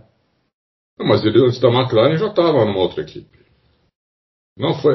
Ele está há uns 10 anos na Fórmula 1. Não, não, ele estreou, ele estreou na McLaren é, em 2014, aí em 2015 ele sai para a chegada do Alonso e em 2016 ele corre na Renault. Mas já e aí depois na McLaren? Estreou na McLaren. E aí depois ele vai para ele vai já para a Haas, né? A partir de 2017. Uhum. Bom, que seja, sete anos. É. É, ele está lá sete anos. Eu não teria mandado ele embora. Falei isso no, falei isso já Estou falando isso faz tempo, não, tô, não, é, não é agora, né? Tô falando isso, já falei isso há cinco loucos atrás, quatro loucos atrás, sei lá. Uhum. E eu não mandaria ele embora. Uh, a Haas mandou, porque vem dois pilotos lá que não vão custar nada para ela. Né? Um vai com, uma, com uma, um caminhão de dinheiro e o outro vai ser pago pela Ferrari. Então, é, E vai com um caminhão de nome, né? vai com caminhão de nome. Então, custo zero para eles. Ainda, ainda vão receber algum do, do, do Mazepan. Aliás, eu não sei porque que a gente fala Mazepan, né? Porque escreve Mazepin. Mas, é, e ele não é francês. Mas todo mundo fala Mazepan. Fala Mazepan. É, faltou alguém perguntar pra ele, né? Igual fizeram com o Kubica. Como é que fala seu nome? É, é verdade. É. Só alguém perguntar para ele. É. É, então achei que o Pietro melhorou bem, é, não fez feio de jeito nenhum, foi bem. Agora, disso para conseguir um lugar na Fórmula 1 é, é muito, muito, é muito diferente. Né? É, ele não ia conseguir um lugar na Fórmula 1 por fazer duas corridas, é, sem nunca ter corrido antes na, na Fórmula 1, as duas primeiras corridas dele. Eu achei que teve uma evolução muito grande da, da, da primeira para a segunda. É, mas, né, é, é isso. É, é, ta- talvez ele fique como piloto reserva, né? sim, sim. E esse Mazepan, ou Mazepin, ou sei lá o que, tá com uma pontuação altíssima, né? Porque ele, por causa, ele, ele gosta bastante de bater nos amiguinhos na pista, né? Isso. Então, ele, ele tá com uma pontuação alta lá naquela, naquele sistema de pontuação por- de punição, né, da Isso. FIA que vai acumulando pontos. Isso. E ele pode ser suspenso. Então, ta- talvez aí o, o Pietro fique como piloto reserva, talvez tenha outra chance, mas não vai passar disso, né? É, E- pro- Provavelmente não. Provavelmente não vai passar disso. O que é uma pena, porque é, ele, eu achei que ele foi bem nessa última corrida. Eu achei que ele poderia ser um piloto titular é, de uma equipe pequena, ele mostrar mais serviço, ver se ele evolui, não sei o quê. Mas hoje em dia, como a gente sabe, é muito difícil isso. né? Então é uma pena. Mas achei que ele foi bem, não, não fez nada errado, não atrapalhou ninguém, andou direitinho, fe- ultrapassou o companheiro de equipe. então eu achei que foi bem. É uma pista que ele já conhecia, porque ele já tinha testado né, nessa pista, o que ajuda bastante também, né? É. Eh, então foi isso, mas eu achei, achei bem legal o, o Pietro ter as, as duas corridas dele. E você falou bem, esse, esse Mazepan é tão instável que de repente o ano que vem o Pietro pode ter outras chances. É isso aí. Ó, agora vamos falar dele, né? Fernando Alonso. O moço sentou lá no carro da Renault. Primeiro ele sentou no carro da Renault de 2005 e acelerou lá e fez um tempo é até relevante, né? E Foi hoje nos relevante. testes, né? É, hoje nos testes ele foi o mais rápido. Ah. E aí adivinha? Choveu pergunta, né? O Alonso voltou, e tarará. então vamos lá. Henrique, qual a expectativa de vocês em relação ao senhor Alonso na Renault? Será que vai dar trabalho para Red Bull e McLaren de Mercedes ou é apenas uma expectativa muito alta? Pergunta do Henrique. E ah, também aproveitando aqui o Jefferson Ribeiro, vocês já esperavam que o Alonso fosse voltar em alto nível, como ele mostrou no teste? É, não, eu, Ah, eu vou te falar, viu, Adal? Tem, tem gente que sabe jogar pra torcida, mas o Alonso é um absurdo também, viu? Mas, mas vai lá. Primeiro aquelas voltas lá com aquele Renault antigo foram de arrepiar, né? Aquele som, É. todo mundo, todo mundo no box parou para ver. A volta foi muito, as voltas foram muito boas. Aham. Ritmo mais ou menos da corrida que foi depois. É, O Alonso, assim, eu sou suspeito para falar, porque o Alonso, na minha opinião, é um monstro como piloto. né? O Alonso é um dos melhores pilotos que eu já vi na vida. Então, é, eu sei que as pessoas não gostam dele. Eu não sei quem tem mais odiador. Não, é, as pessoas têm uma curiosidade mórbida, assim, pa- parece que qualquer coisa que o Alonso faça é, reverbera muito mais, né? É, E desde que ele foi para a McLaren, ele abandonou aquela imagem de menino criado com vó em apartamento, que ele, que ele ganhou no, no- na McLaren quando ele correu lá com o Hamilton, né? é. Que foi aquela coisa de menino chorão. Ah, eu não sou primeiro piloto, então não vou brincar mais. Ele abandonou isso aí e se tornou um cara carismático que descobriu a mídia, né? Então, a gente não sabe. O, o- tá, o, o Jefferson Ribeiro está perguntando aqui, ele, vamos esperar, o, vocês esperavam que o Alonso fosse voltar em alto nível, que ele mostrou no teste. Para mim, não, não dá para saber se mostrou, a gente não sabe a condição do teste, né? Ele foi muito rápido, o Alonso é um piloto muito bom, Mas a gente não pode esquecer que uma temporada de Fórmula 1 é feita de 20 e tantas corridas. O Alonso está há muito tempo fora da Fórmula 1. É um piloto espetacular? Espetacular. Um dos melhores da história da Fórmula 1. Mas tem vários aspectos que eu que me fazem querer esperar o ano começar para falar se o Alonso voltou ou não em alto nível. Não é porque fez um teste rápido que eu vou falar, ah, olha, voltou arrebentando. É, não é assim. Não dá para gravar. É, eu espero que ele, que ele recupere o nível que ele, que ele sempre teve. É muito bom para a Fórmula 1 isso. E ele vai disputar, que é a pergunta do Henrique aqui, ele vai disputar primeiro com o companheiro de equipe dele, coitado do Ocon, porque o Ocon já pegou uma pedreira esse ano, foi o Ricardo, e vai pegar uma pedreira o ano que vem. Ele vai disputar com o Ocon e vai disputar com os carros que tiverem mais ou menos no nível do, do, do carro da Renault. Então, não adianta a gente esperar que o Alonso vai fazer pole, ganhar corrida. Não vai. É, a não ser que o carro melhore muito. Entendeu? Ele vai disputar, o que eu, eu, falei agora há pouco, ele vai disputar onde, onde der para ele disputar. Né? É, e eu acho que ele vai massacrar o, o, o Ocon se ele voltar ao nível dele, evidente. Se ele voltar ao nível que o Alonso era quando ele deixou a Fórmula 1, ele vai massacrar o Ocon. Não, mas não vai voltar, né, o Adalto? É, o, tem o fator idade, é difícil. O Alonso não vai ser o Alonso de 2005. Vai não, de 2005 não, mas se ele for já o de 2015, 2016, 2017, ele, ele saiu em 2018, né? Sim. Se ele for o de 2018, ele já vai massacrar o Ocon, entendeu? É, como ele massacrou o que estava lá na McLaren com ele, esqueci o nome dele agora. Van Dorn, né? Van Dorn, é. Ele massacrou, deu de zero no Van Dorn. Né? Van Dorn era uma promessa com um piloto espetacular, não sei o quê, o novo Hamilton, que a McLaren estava cuidando desde pequeno, não sei o quê, mas o Alonso massacrou o cara, entendeu? Um, foi de zero. Eu acho que não, não, não, acho que ele vai massacrar o Ocon de zero, que o Ocon também melhorou muito esse ano, o Ocon também estava sem correr. Né, é, o Ocon é bom piloto, né? Obviamente não é no nível do que o Alonso foi, mas, mas vamos ver em níveis diferentes aí. É. Mas se o Alonso voltar ao nível dele de 2018, e se houver as 23 corridas, eu posso chutar um placar aí de 19 a 4 para o Alonso. Sem, sem medo de errar, entendeu? Sem medo de errar. 19 a 4 para o Alonso é um massacre. Uh, coitado do Ocon. Eu acho que se o Alonso voltar ao nível dele, é isso que vai acontecer. Eu não vou chutar nada. Eu vou esperar. Se, se ele não conseguir voltar no nível dele, aí pode acontecer qualquer coisa. É. Ó, o Sync Header quer saber se a gente sabe é, as condições do teste de, de hoje, ter, dessa terça-feira, dessa semana aí que o Alonso fez se correu com tanque vazio, pneu mais rápido?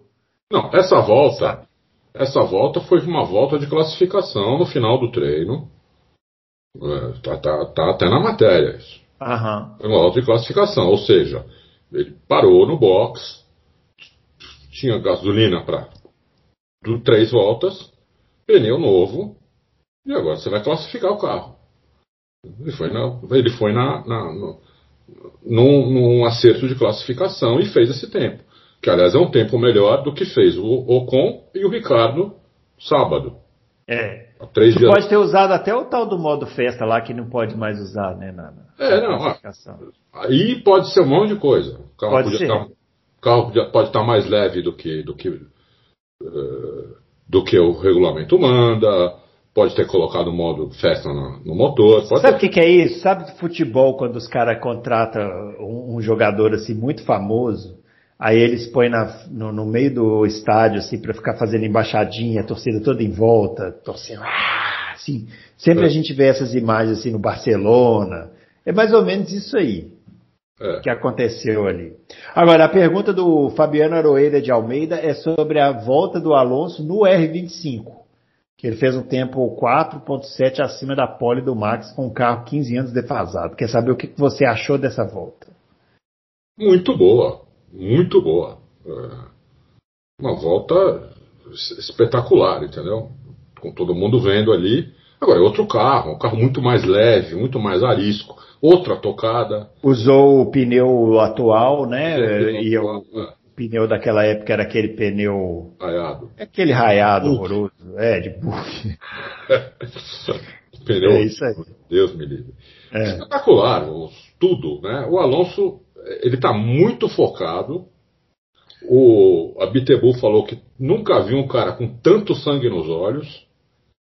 É, é, o Alonso não vai brincar. Ele, ele vai se preparar como nunca para o ano que vem. Você tem, tem certeza disso. Pode uhum. ser que pode ser que ele não volte a ser o que ele era, por, por causa justamente por causa que você falou da idade, né? Isso por mais que a pessoa se prepare, o Ocon também vai se preparar, todos os outros vão se preparar bem, né? mas é, tenha certeza que o Alonso vai dar tudo, ele vai chegar melhor preparado possível. Na, no, no teste pré-temporada, que vai ser o quê? Dois dias, acho. Ele vai, vai ser fominha, ele vai querer dar mil voltas no carro. É, hoje ele deu, acho que 105, né? É. Já foi bastante aí. Já foi bastante mesmo entendeu? Ele vai querer dar mil voltas no carro. É, o carro vai ser acertado para ele se o, o Ocon quiser que faça seu acerto, porque o Alonso usa um acerto com a frente muito solta. Né? Uhum. É, então vamos ver o que, que, vai acontecer. Eu, eu tenho expectativa muito boa em relação a ele. Posso, posso estar redondamente enganado, mas a minha expectativa é muito boa. Muito bem, é isso aí. Falamos então da Fórmula 1. Daqui a pouco tem umas perguntas genéricas aqui sobre Fórmula 1. Vamos falar da Stock, ô, Adalto? Final lá da Stock Interlagos, vitória do Ricardo Maurício. Tinham 11 pilotos na disputa pelo título. O título acabou ficando com o Ricardo Maurício, né? É. E assim, havia uma expectativa de que a corrida ia ser espetacular, pelo menos da minha parte. E a corrida foi apenas boa, o que já é, é bastante Olha, coisa, né? Boa, Mas, boa é. sendo otimista. É.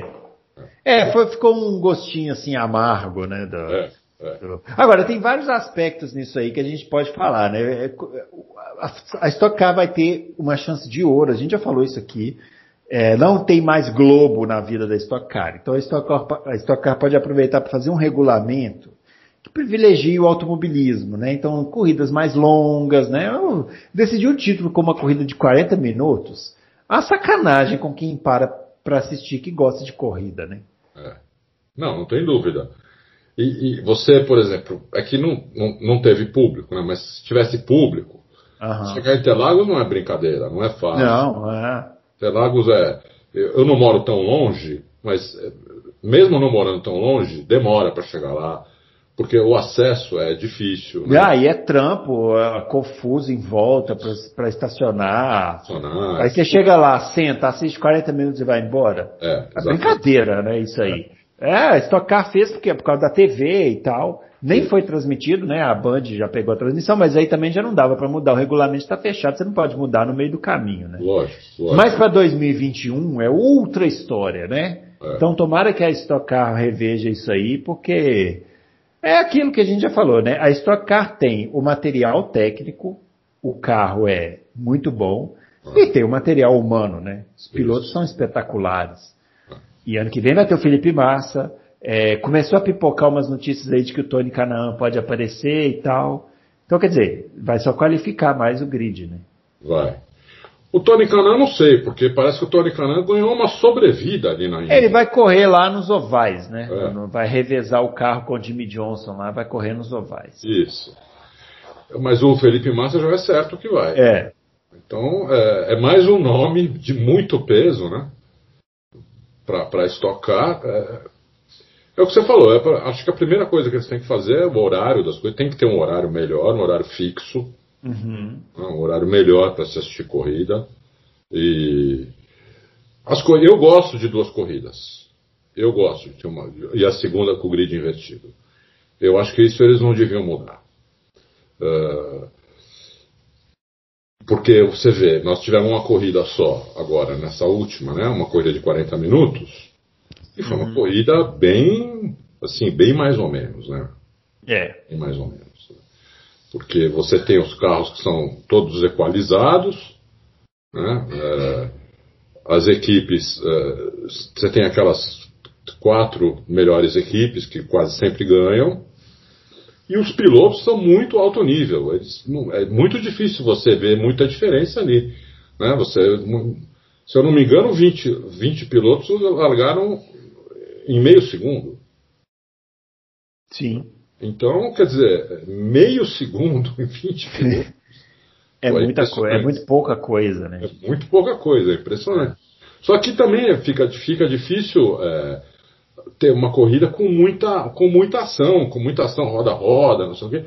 Porque se o cara, o cara que está na sua frente não erra, é, você não chega, entendeu? Então tem, tem o botão de ultrapassagem que você usa, você passa o cara naquela volta, na volta seguinte o cara te repassa. É, esse botão de ultrapassagem é, precisa ser recalibrado, é, enfim, tem muita é. coisa que eles podem melhorar. Mas é tudo partindo de uma base boa, né? Que é a boa sim, notícia. Sim, sim, sim. É, e foi, foi legal, ele foi campeão totalmente justo. Eu achei que o outro lá tomou uma punição depois, César, César Ramos, né? É porque realmente é, o que ele fez ali. Eu, é, jogou eu, o Zonta para fora, né? É, eu teria desclassificado. É. Da bandeira preta. Porque aquilo ali, aquilo ali é, Foi tão primário que eu fiquei na dúvida até se ele não, não, não viu, sabe? Não sei, porque é. piloto desse, desse, desse nível. Pô, a gente não vê isso nem no kart indoor aqui no, na Cranja Viana ali. Exatamente. É. foi, foi, foi, bem absurdo, entendeu? Eu não sei nem como ele lutou. E demoraram para dar punição para ele. Deram depois que a corrida. Depois da corrida, é, depois é, da umas duas horas depois, sei lá quando. É. Então, é, tanto é que mudou a classificação, mudou tudo, entendeu? É. Do campeonato, inclusive. Então é. Uhum. É isso, mas, mas foi legal, eu gosto muito da Stock Car, acho bem legal. Essa corrida não foi tão campeã, mas a maioria das corridas durante o ano foi muito legal. Né? Então, é, vamos ver. Eu acho que eles têm esse problema de horário. É, eu falei com um dos caras lá, eu falo com ele no WhatsApp. É, ele falou que eles estão eles estão vendo como é que vai ser ano que vem, porque até esse ano eles tinham esse problema da, uhum. da televisão que mandava no, nos horários da, da Stock Car. Então eles vão eles vão ter uma coisa diferente para o ano que vem em relação ao horário. Ao resto, ele não me falou nada. É. Ó, pergunta aqui do Dino Júnior. É, se a televisão tratasse o automobilismo como trata o futebol, nós teríamos um automobilismo tão forte quanto na Argentina. Ah, teria. É, acho um absurdo Paulo Gomes e outros serem desconhecidos pela maioria dos brasileiros. É, Sim, com certeza seria, mas também dificilmente vai acontecer, né? Futebol aqui no Brasil é. Não vai. O automobilismo, né? O pessoal que gosta, como a gente, o pessoal que está nos ouvindo, o pessoal que fez pergunta, tudo é, é, não é um esporte de massa, sempre falei isso. Né? É, foi, né, durante um tempo. Foi durante um tempo, quando porque tinha, tinha cena lá e tal, mas agora. É. Mas, foi, é. mas aquilo foi circunstancial. Circunstancial, é, exatamente. Circunstancial, né? O automobilismo em si não é um esporte de massa.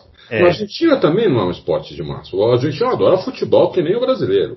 Uhum. Que, é que lá tem um campeonato interno muito forte há muito tempo que também, que também é televisionado, em TV aberta, tudo, entendeu? Então, lá o automobilismo interno deles é, tem uma audiência maior, tudo porque eles criaram uma.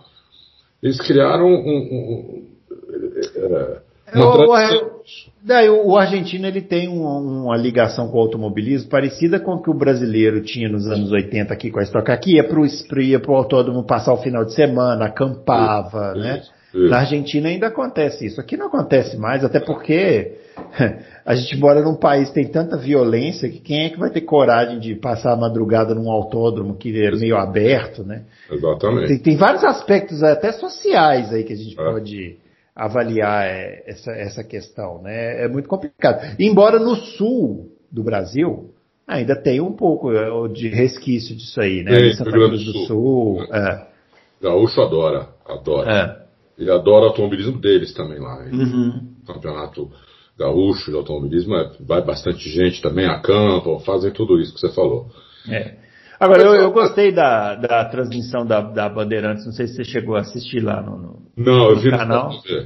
É, eu assisti na Bandeirantes, eles têm puseram um narrador lá, bom narrador, fizeram a transmissão, começaram antes, transmitiram a prova inteira, fizeram a transmissão do pódio, comentários do Reginaldo Leme, que é sempre uma estrela, né? Relevante aí para o pessoal, valeu a pena.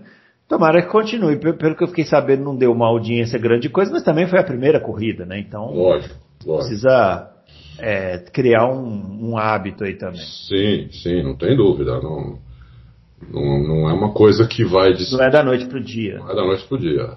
É isso que, é isso que muita. É isso que as, as TVs né, precisam entender. É, você constrói é? o público, né? Isso, você tem que construir o público. É. Não é da noite pro dia, entendeu? É. Demora. a gente aqui no Auto Racing, a gente está há 20 anos, a gente sabe como é difícil, como é duro, entendeu? Então.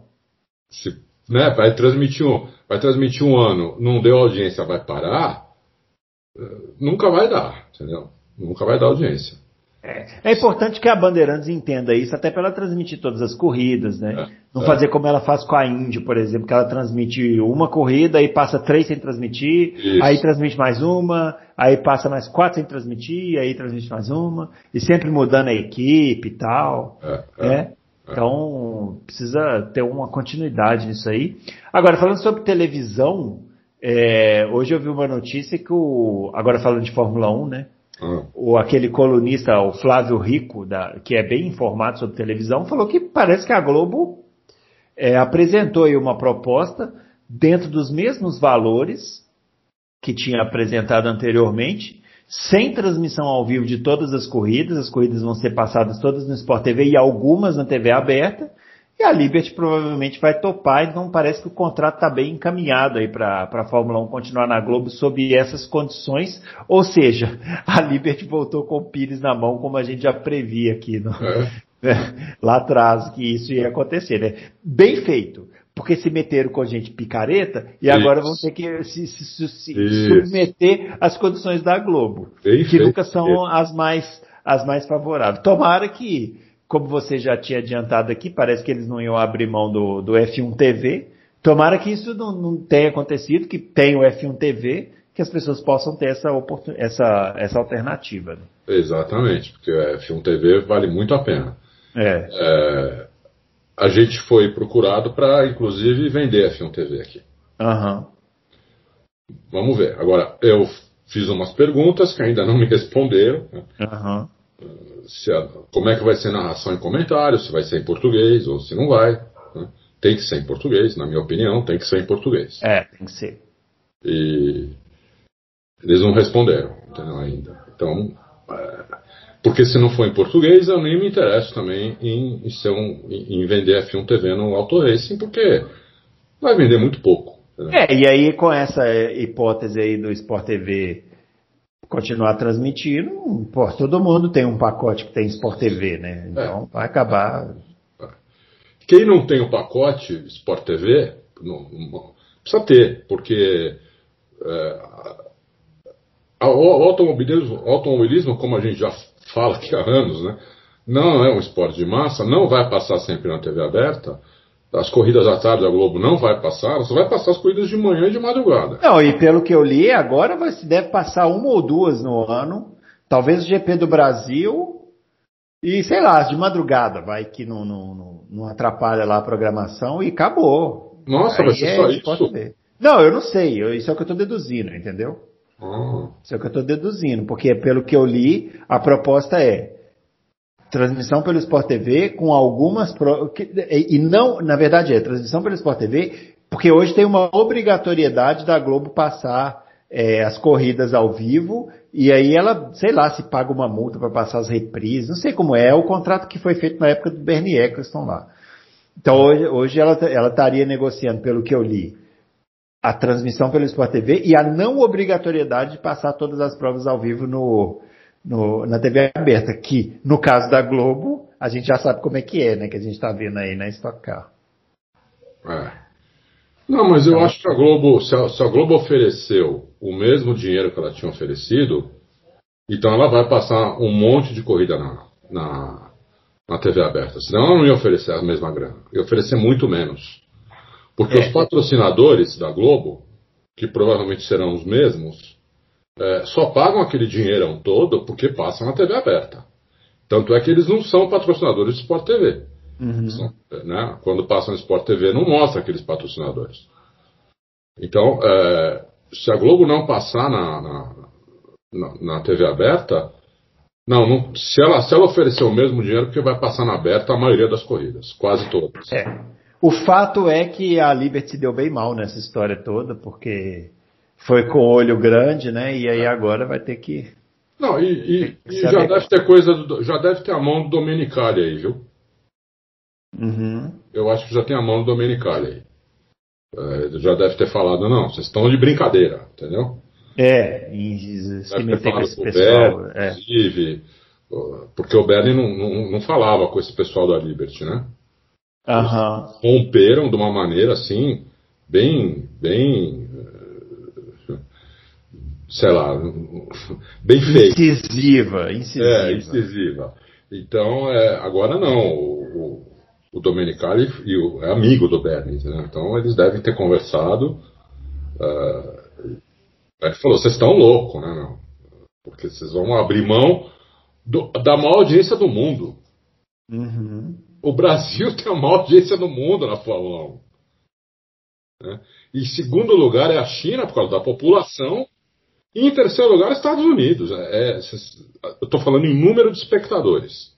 Uhum. Então, quer dizer, eles iam abrir mão disso. O Bela deve ter falado, vocês, bateram a cabeça né, no prego, né, meu? Estão malucos da cabeça. Então, voltaram atrás. É isso. Bom, a ver, aguardar as próximas é. notícias. Mas já já deve, deve, isso aí já deve ser resolvido, né? Bom, ó, perguntinhas aqui para a gente finalizar então a edição. O Davidson Alba e o Danilo Moreira querem saber sobre os brasileiros aí, porque estão na categoria de base. É, perguntas, perguntam sobre o Petekoff, o Felipe Fraga, Enzo Fittipaldi. E o Danilo Moreira quer saber sobre essa questão da saída do Petekoff da Prema. É, então, essa eu vi hoje, né? É, é grana, problema é grana. É dinheiro, ó. O, o, o Danilo Moreira ele está perguntando por que, que o empresário brasileiro com muito dinheiro não ajuda um esportista que pode chegar ao nível de visibilidade mundial. Ô Danilo, não existe ajuda, meu filho. Não tem ajuda. É. Né, Adalto? Não. não. é. O empresário não vai ajudar porque ele é bonzinho. É, é. dinheiro. Ele vai querer ver retorno. Isso. E ó, falar para vocês, eu trabalhei numa empresa que patrocinava o Sérgio Sete Câmara. E assim, não tem nenhum romantismo, gente. Eu sei que a gente às vezes fica pensando, né, nas empresas que apoiam o esporte, mas não, entendeu? É, é, é calculadora. Isso. Quanto que dá de retorno? Nesse caso específico dessa empresa que eu trabalhei, era até uma coisa mais assim de amizade lá do pai do, do Sete Câmara com o presidente da empresa. Entendeu? Então é meio por aí, assim, não tem, não tem segredo. Né? E, co e, como a gente falou aqui antes, o automobilismo é um esporte que tem pouca visibilidade hoje no Brasil. Isso. Então a empresa dificilmente vai, vai atrás. E não mais categoria de base, né? É. Categoria de base é muito difícil, porque não passa na TV. Então, mas aí é uma bola de neve, né? Porque é, é. se você não patrocina na categoria de base, o camarada não chega na Fórmula 1 Isso. e aí você não consegue também pôr sua marca na Fórmula 1. Então você vai é. criando um círculo vicioso que não tem solução. Exatamente. E aí Eu... passa pela falta da TV, que é. poderia, por exemplo, investir em alguma categoria de base para passar e tal. Falta, sabe o que também? A CBA fazer um trabalho mais. Isso né? falta demais. Então, fazer Isso um trabalho falta. de base que seja mais robusto, né? Ajudar os caras a buscar patrocínio no kart. É. O salto que o cara tem que dar do, no, no, do kart para um Fórmula hoje é, é impeditivo, né? É. Então... Não, só por você ter que ir para a Europa, é. morar na Europa e levar dinheiro, pagar para correr, todos os pilotos têm que pagar para correr, né? As equipes vivem uhum. disso. É, é, uma é coisa de ou de milionário é, que é a maioria dos casos, ou você tem alguns, que, alguns poucos que conseguem a, a grana que precisa. Porque o, o euro está o quê? Seis reais? Por aí. Então, imagina você conseguir um, um, um assento ali, um, você tem que pagar um milhão de euros, um milhão e meio de euros é, para correr numa equipe, fora o que você vai gastar para viver lá na Europa, por menos que por menos que você gaste, perto do que você vai ter que pagar para a equipe, você vai gastar muito pouco para viver na Europa, né? Uh, uhum. Mas é muito dinheiro, porque o, o, o real está tá muito desvalorizado, entendeu? Então, é, é, precisa, o cara precisa de, sei lá, tipo 10 milhões de reais. Quem é que tem 10 milhões de reais? Não. E qual empresa vai poder dispor disso para apoiar o piloto? Por um ano, para um ano. Né? É difícil. E ainda não passa na televisão. Então, então o retorno para o patrocinador, qual, qual retorno você vai dar se não passa na televisão? É. Né? É, é, muito complicado. Né? É muito complicado, é uma situação muito complicada. Ó. Nessa linha, o Flávio pergunta em cima do que o Pedro Piquet falou semana passada, né, que precisaria de 150 milhões para participar é, da Fórmula 2. Ele quer saber se com 150 milhões seria possível montar uma equipe na Indy ou talvez na Fórmula E. Não, mas os 150 milhões é para participar da Fórmula 1. Ah, ele escreveu aqui Fórmula 2. É, não, é na, na Fórmula 1. Na Fórmula 1. É. Hum. É, não, com 150 milhões é, dá para fazer uma equipe na, na Indy, não tem dúvida nenhuma. As equipes na Indy gastam. Esse é o, esse é o orçamento é, de uma equipe grande de, de Fórmula Indy, para dois pilotos, uhum. não para não não um.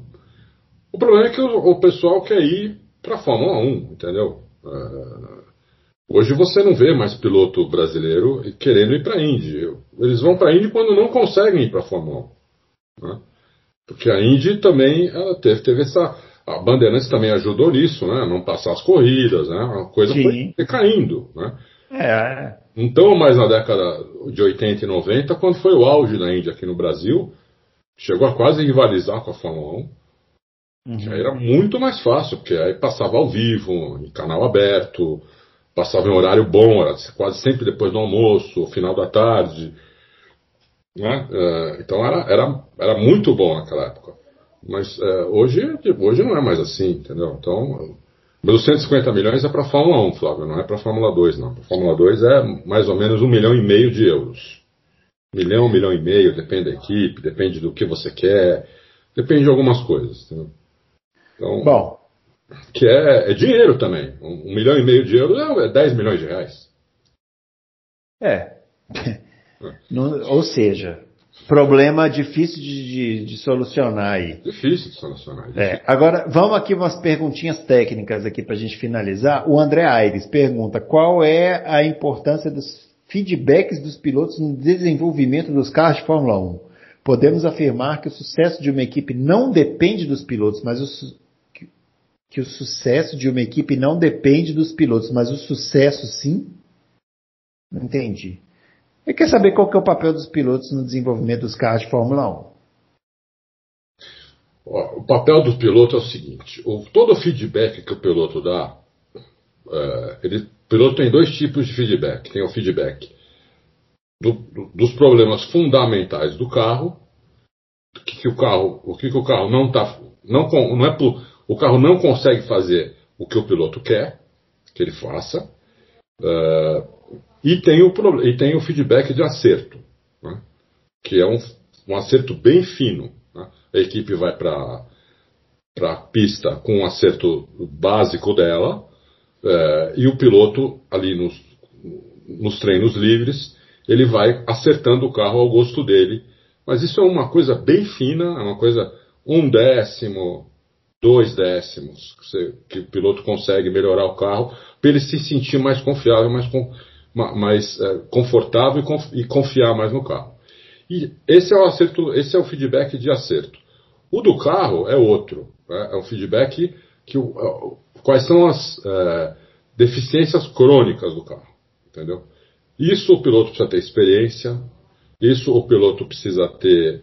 É bom que ele tenha corrido em mais de uma equipe, é, como ele passa isso para o engenheiro, para os engenheiros, que aí não é só para o engenheiro dele, é pra, são para vários engenheiros, são, são aquelas reuniões onde ficam fica os dois pilotos e, e uma turma chefe da equipe, engenheiro de cada um, engenheiro de pista, projetista, o cara de motores, vai todo mundo. Essas, essas reuniões são para feedback do carro que vai ser para o próximo carro. Vai ser o próximo carro. Então, por exemplo, o Alonso vai guiar uma Renault ano que vem que teve o feedback do Ricardo e do Ocon, não o dele. Teve feedback do Ricardo e do Ocon. Então ele vai ter que se virar com o carro que uh, teve, não teve o feedback dele. Entendeu? Ele é capaz de fazer isso. Mas ele vai ter que se virar assim. Já o, a, as outras equipes, por exemplo, a, a, a, Mercedes, ela tem o feedback do Hamilton e do, e do, e do Bottas, né? Que é o mesmo feedback que eles têm há anos já. Eles sabem exatamente o que, o que querem do carro, como querem o carro, isso ajuda muito também. Uh, na Red Bull é o do Verstappen. Mas na Red Bull, como eu falei no começo do programa, para mim ali o problema é motor. Uhum. Mas o, o, o, piloto tem muito, muito input nisso, André. Uh, tem bastante, bastante. Uh, o carro é feito do ano seguinte tentando tirar os defeitos que os pilotos acham que o carro tem. Uhum. Então, é, é, assim que, é assim que funciona. Que é, é aí sim, ó, o feedback pode dar meio segundo, seis décimos, entendeu? Isso pode melhorar muito o carro. Ou piorar o carro, depende do, do, do, do feedback, entendeu? Depende de como o piloto quer.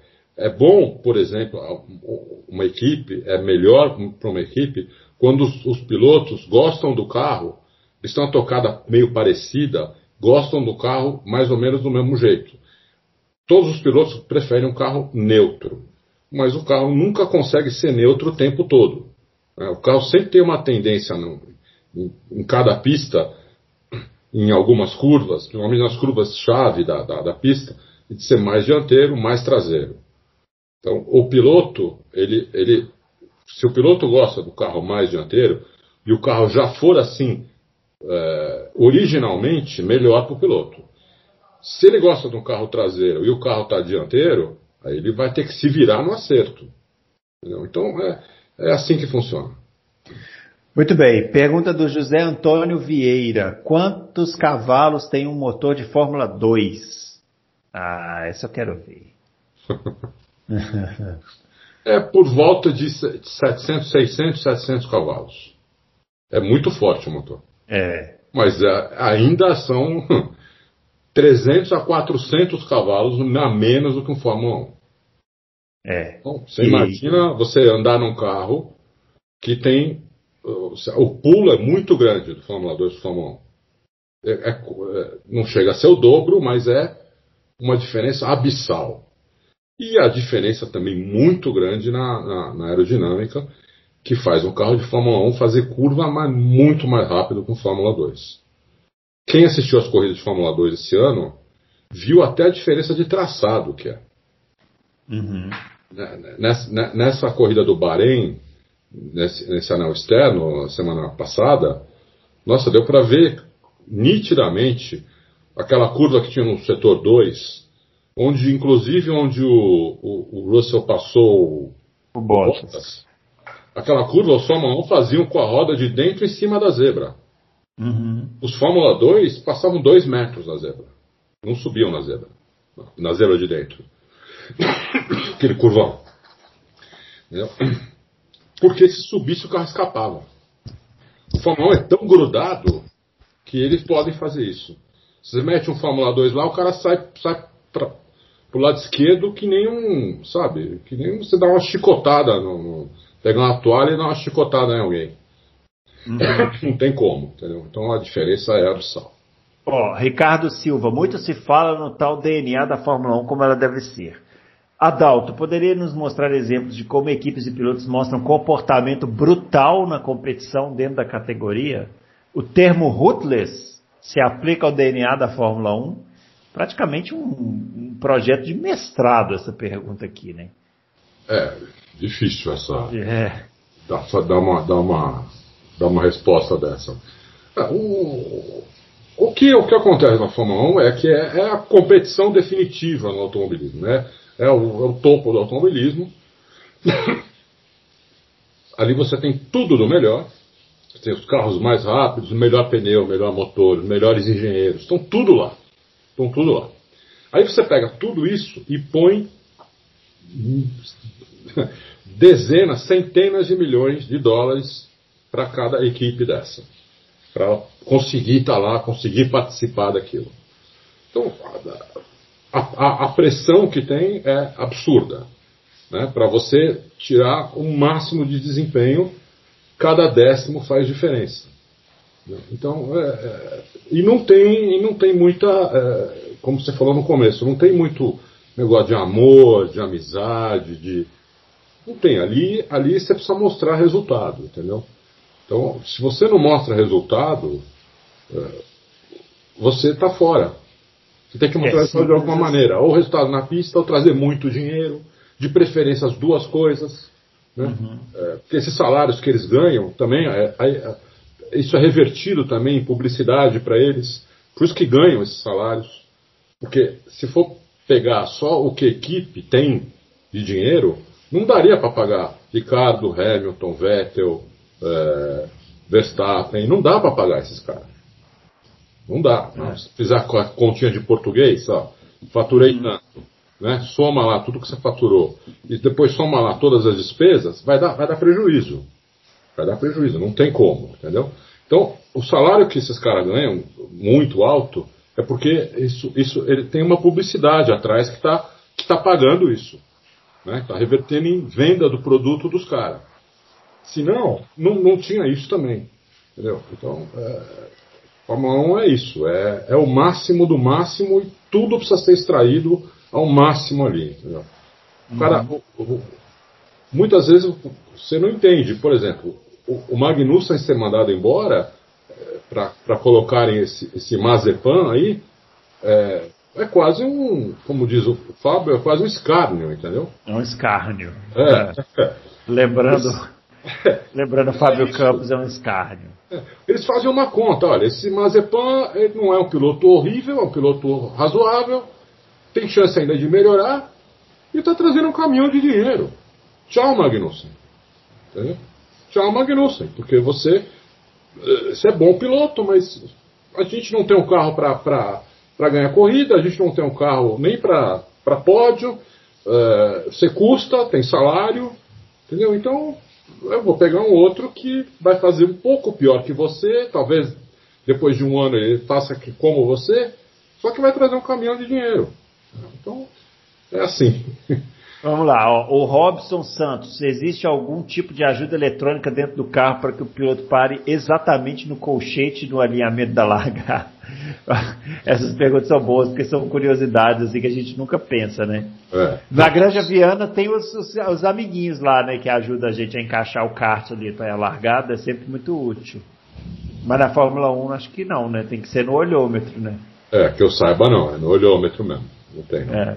Nunca sou. Ó, também não sei. O Alberto Amorim, a respeito da última, do último Loucos, a discussão sobre pilotos pagantes e pais que compram vagas, o que vocês acham que aconteceria caso o Stroll é, ou até mesmo o Mazepan não tivessem é, injetado toda a grana na Force India na época? Será que corríamos o risco de ter uma equipe a menos no grid? É, ele está querendo saber sobre esse, aquele assunto de novo, né, dos pilotos pagantes e tal. É. Não, na, na, a Force India ela teria ido à falência. Ela... É, mas é que não dá para saber assim se. Ah, o Stroll salvou a Force India? Sim, obviamente que salvou. O Mazepan mas, queria, né? É, mas não dá para saber se o, se o Stroll não tivesse, não teria tido uma outra solução. Isso não dá para saber, né? É, tinha, do, tinha dois caras disputando na época, que era o Stroll e o Mazepan. Estavam os dois disputando quem ia ficar com a Force India. Tanto é que o, o Stroll ganhou, o Mazepin entrou na justiça. Ele perdeu o processo hoje, inclusive. Uhum. Hoje saiu na justiça que uh, o Mazepin perdeu. Né? Ele entrou na justiça para dizer que o, que o, o Stroll tinha feito alguma coisa errada para passá-lo para trás. A justiça considerou que não, que ele era uma concorrência e ele perdeu. É. Não teve nada de errado. Sim, é. já talvez, naquela época, assim, isso é muito circunstancial, né? É, não dá para saber. Não dá, é. dá pra ter certeza. É. É, é, que a equipe de Fórmula 1 é uma organização muito grande, assim, para a gente pensar que um cara salvou, né? Assim, ah, se não tivesse sido ele, poderia ter aparecido um consórcio, poderia. Poderia. É uma organização, mas também não poderia não ter aparecido ninguém. Poderia não ter aparecido nem o pai do Stroll. Então, é. É. O Si, nesse caso, é totalmente. Você vê a Williams aí, né? A Williams foi comprada por um consórcio que um nunca consórcio. se meteu com Fórmula 1. A gente não sabe nem o que, que vai acontecer. Então, e, é muito e, relativo isso daí. E nessa semana, a McLaren vendeu grande parte da equipe para um consórcio americano também. É, a, a McLaren está vendendo vários pedacinhos, né? Já, já tem um tempo assim, né? Ela está nessa situação. Isso. A McLaren, inclusive, está num processo de vender a, a sede deles uhum. e, e, eles alugarem de quem comprar. É, que, que é uma coisa que muitas empresas fazem. É, muitas empresas fazem. É. Agora, a última pergunta aqui do Budiene Fonteles, tendo em vista as últimas corridas, qual dos pilotos que trocarão de equipes do, que no ano, no ano que vem, que no ponto de vista de vocês fez a melhor escolha para o ano que vem? Ricardo indo para a McLaren, Sainz indo para a Ferrari ou Vettel indo para a Aston Martin.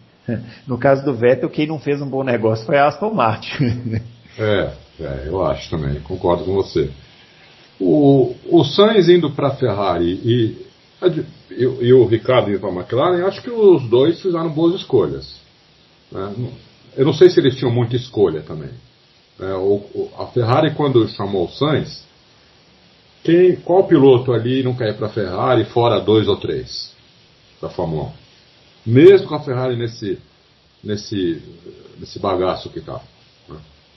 Eles sabem que a Ferrari tem tudo. É, ela está nesse bagaço por uma circunstância. Né? Mas a Ferrari tem tudo para voltar para frente. Então, é, eu não acho que o Sainz fez uma, uma má escolha. E o Ricardo também não, porque a McLaren é uma equipe que só vem subindo há dois anos. É, em termos assim de se tivesse que escolher um, eu acho que quem, fe, quem se deu melhor aqui na história toda foi o Ricardo. Sim, aparentemente Porque, agora, sim, sim, não tem dúvida. A expectativa é que a Ferrari vai voltar, um, vai voltar, vai, mas a frase tem que ser completada com a expressão um dia. É verdade. Né? A McLaren, eu acho que no ano que vem já pode apresentar um desempenho melhor. Sim, não sei, acho então, eu acho que o Ricardo até porque a McLaren talvez seja a única equipe que vai ter uma mudança técnica relevante no ano que vem, né? Que ela vai basicamente sair de um motor para outro. É. Né? É. Então... Não, e foi, e foi inclusive, é, é, deixaram que ela mude o carro, mudaram um pouco as regras para ela poder mudar o carro o suficiente né, para receber o motor. O motor. É. Foi uma coisa, achei até de bom senso da Fórmula 1. É. Todo mundo aceitou, inclusive, não foi uma coisa imposta, o pessoal aceitou. Então, eu achei que usaram bom senso, inclusive. Uhum. Então, é, é, isso aí. É isso aí. Pessoal, é isso. Terminando aqui, respondemos todo mundo. Como a gente falou no começo, ficaram perguntas aqui no. Quem não escutou aí, quer dizer, todo mundo escutou o começo, né? Nós, nós estamos falando um podcast, quem é que vai pular o, o começo do programa? É. Então a gente vai na próxima semana, vai, vamos fazer um programa aqui mais assim nessa linha de previsões e tal, aí balanços, né? Aí a gente fala um pouquinho sobre algumas das perguntas que tem aqui. Mas assim, vai ter a página de perguntas lá, então quem quiser mandar mais perguntas, outras perguntas, é só colocar lá. E lembrando mais uma vez, pro mês de janeiro, fevereiro, março, a gente vai fazer alguns especiais. Então, qualquer tema que você pensar aí, Sugere lá que a gente vai dar um jeito aqui de, de fazer. A gente é bem criativo aí nesse ponto, assim. Então, ah, sei lá, quero falar sobre automobilismo e cinema. Pensei aqui. Manda lá que a gente vai colocar na pauta e vai tentar fazer alguma coisa aí. Não é isso? É isso aí, é isso aí, bom. É exatamente isso. Muito bem, pessoal. Fala, você ia falar alguma coisa? Não, só ia falar que é isso aí. Um abraço para todo mundo. É isso aí. A gente volta na próxima semana então com a edição número 84 do Loucos pro Automobilismo. Beleza? Um abraço aí e até a próxima semana.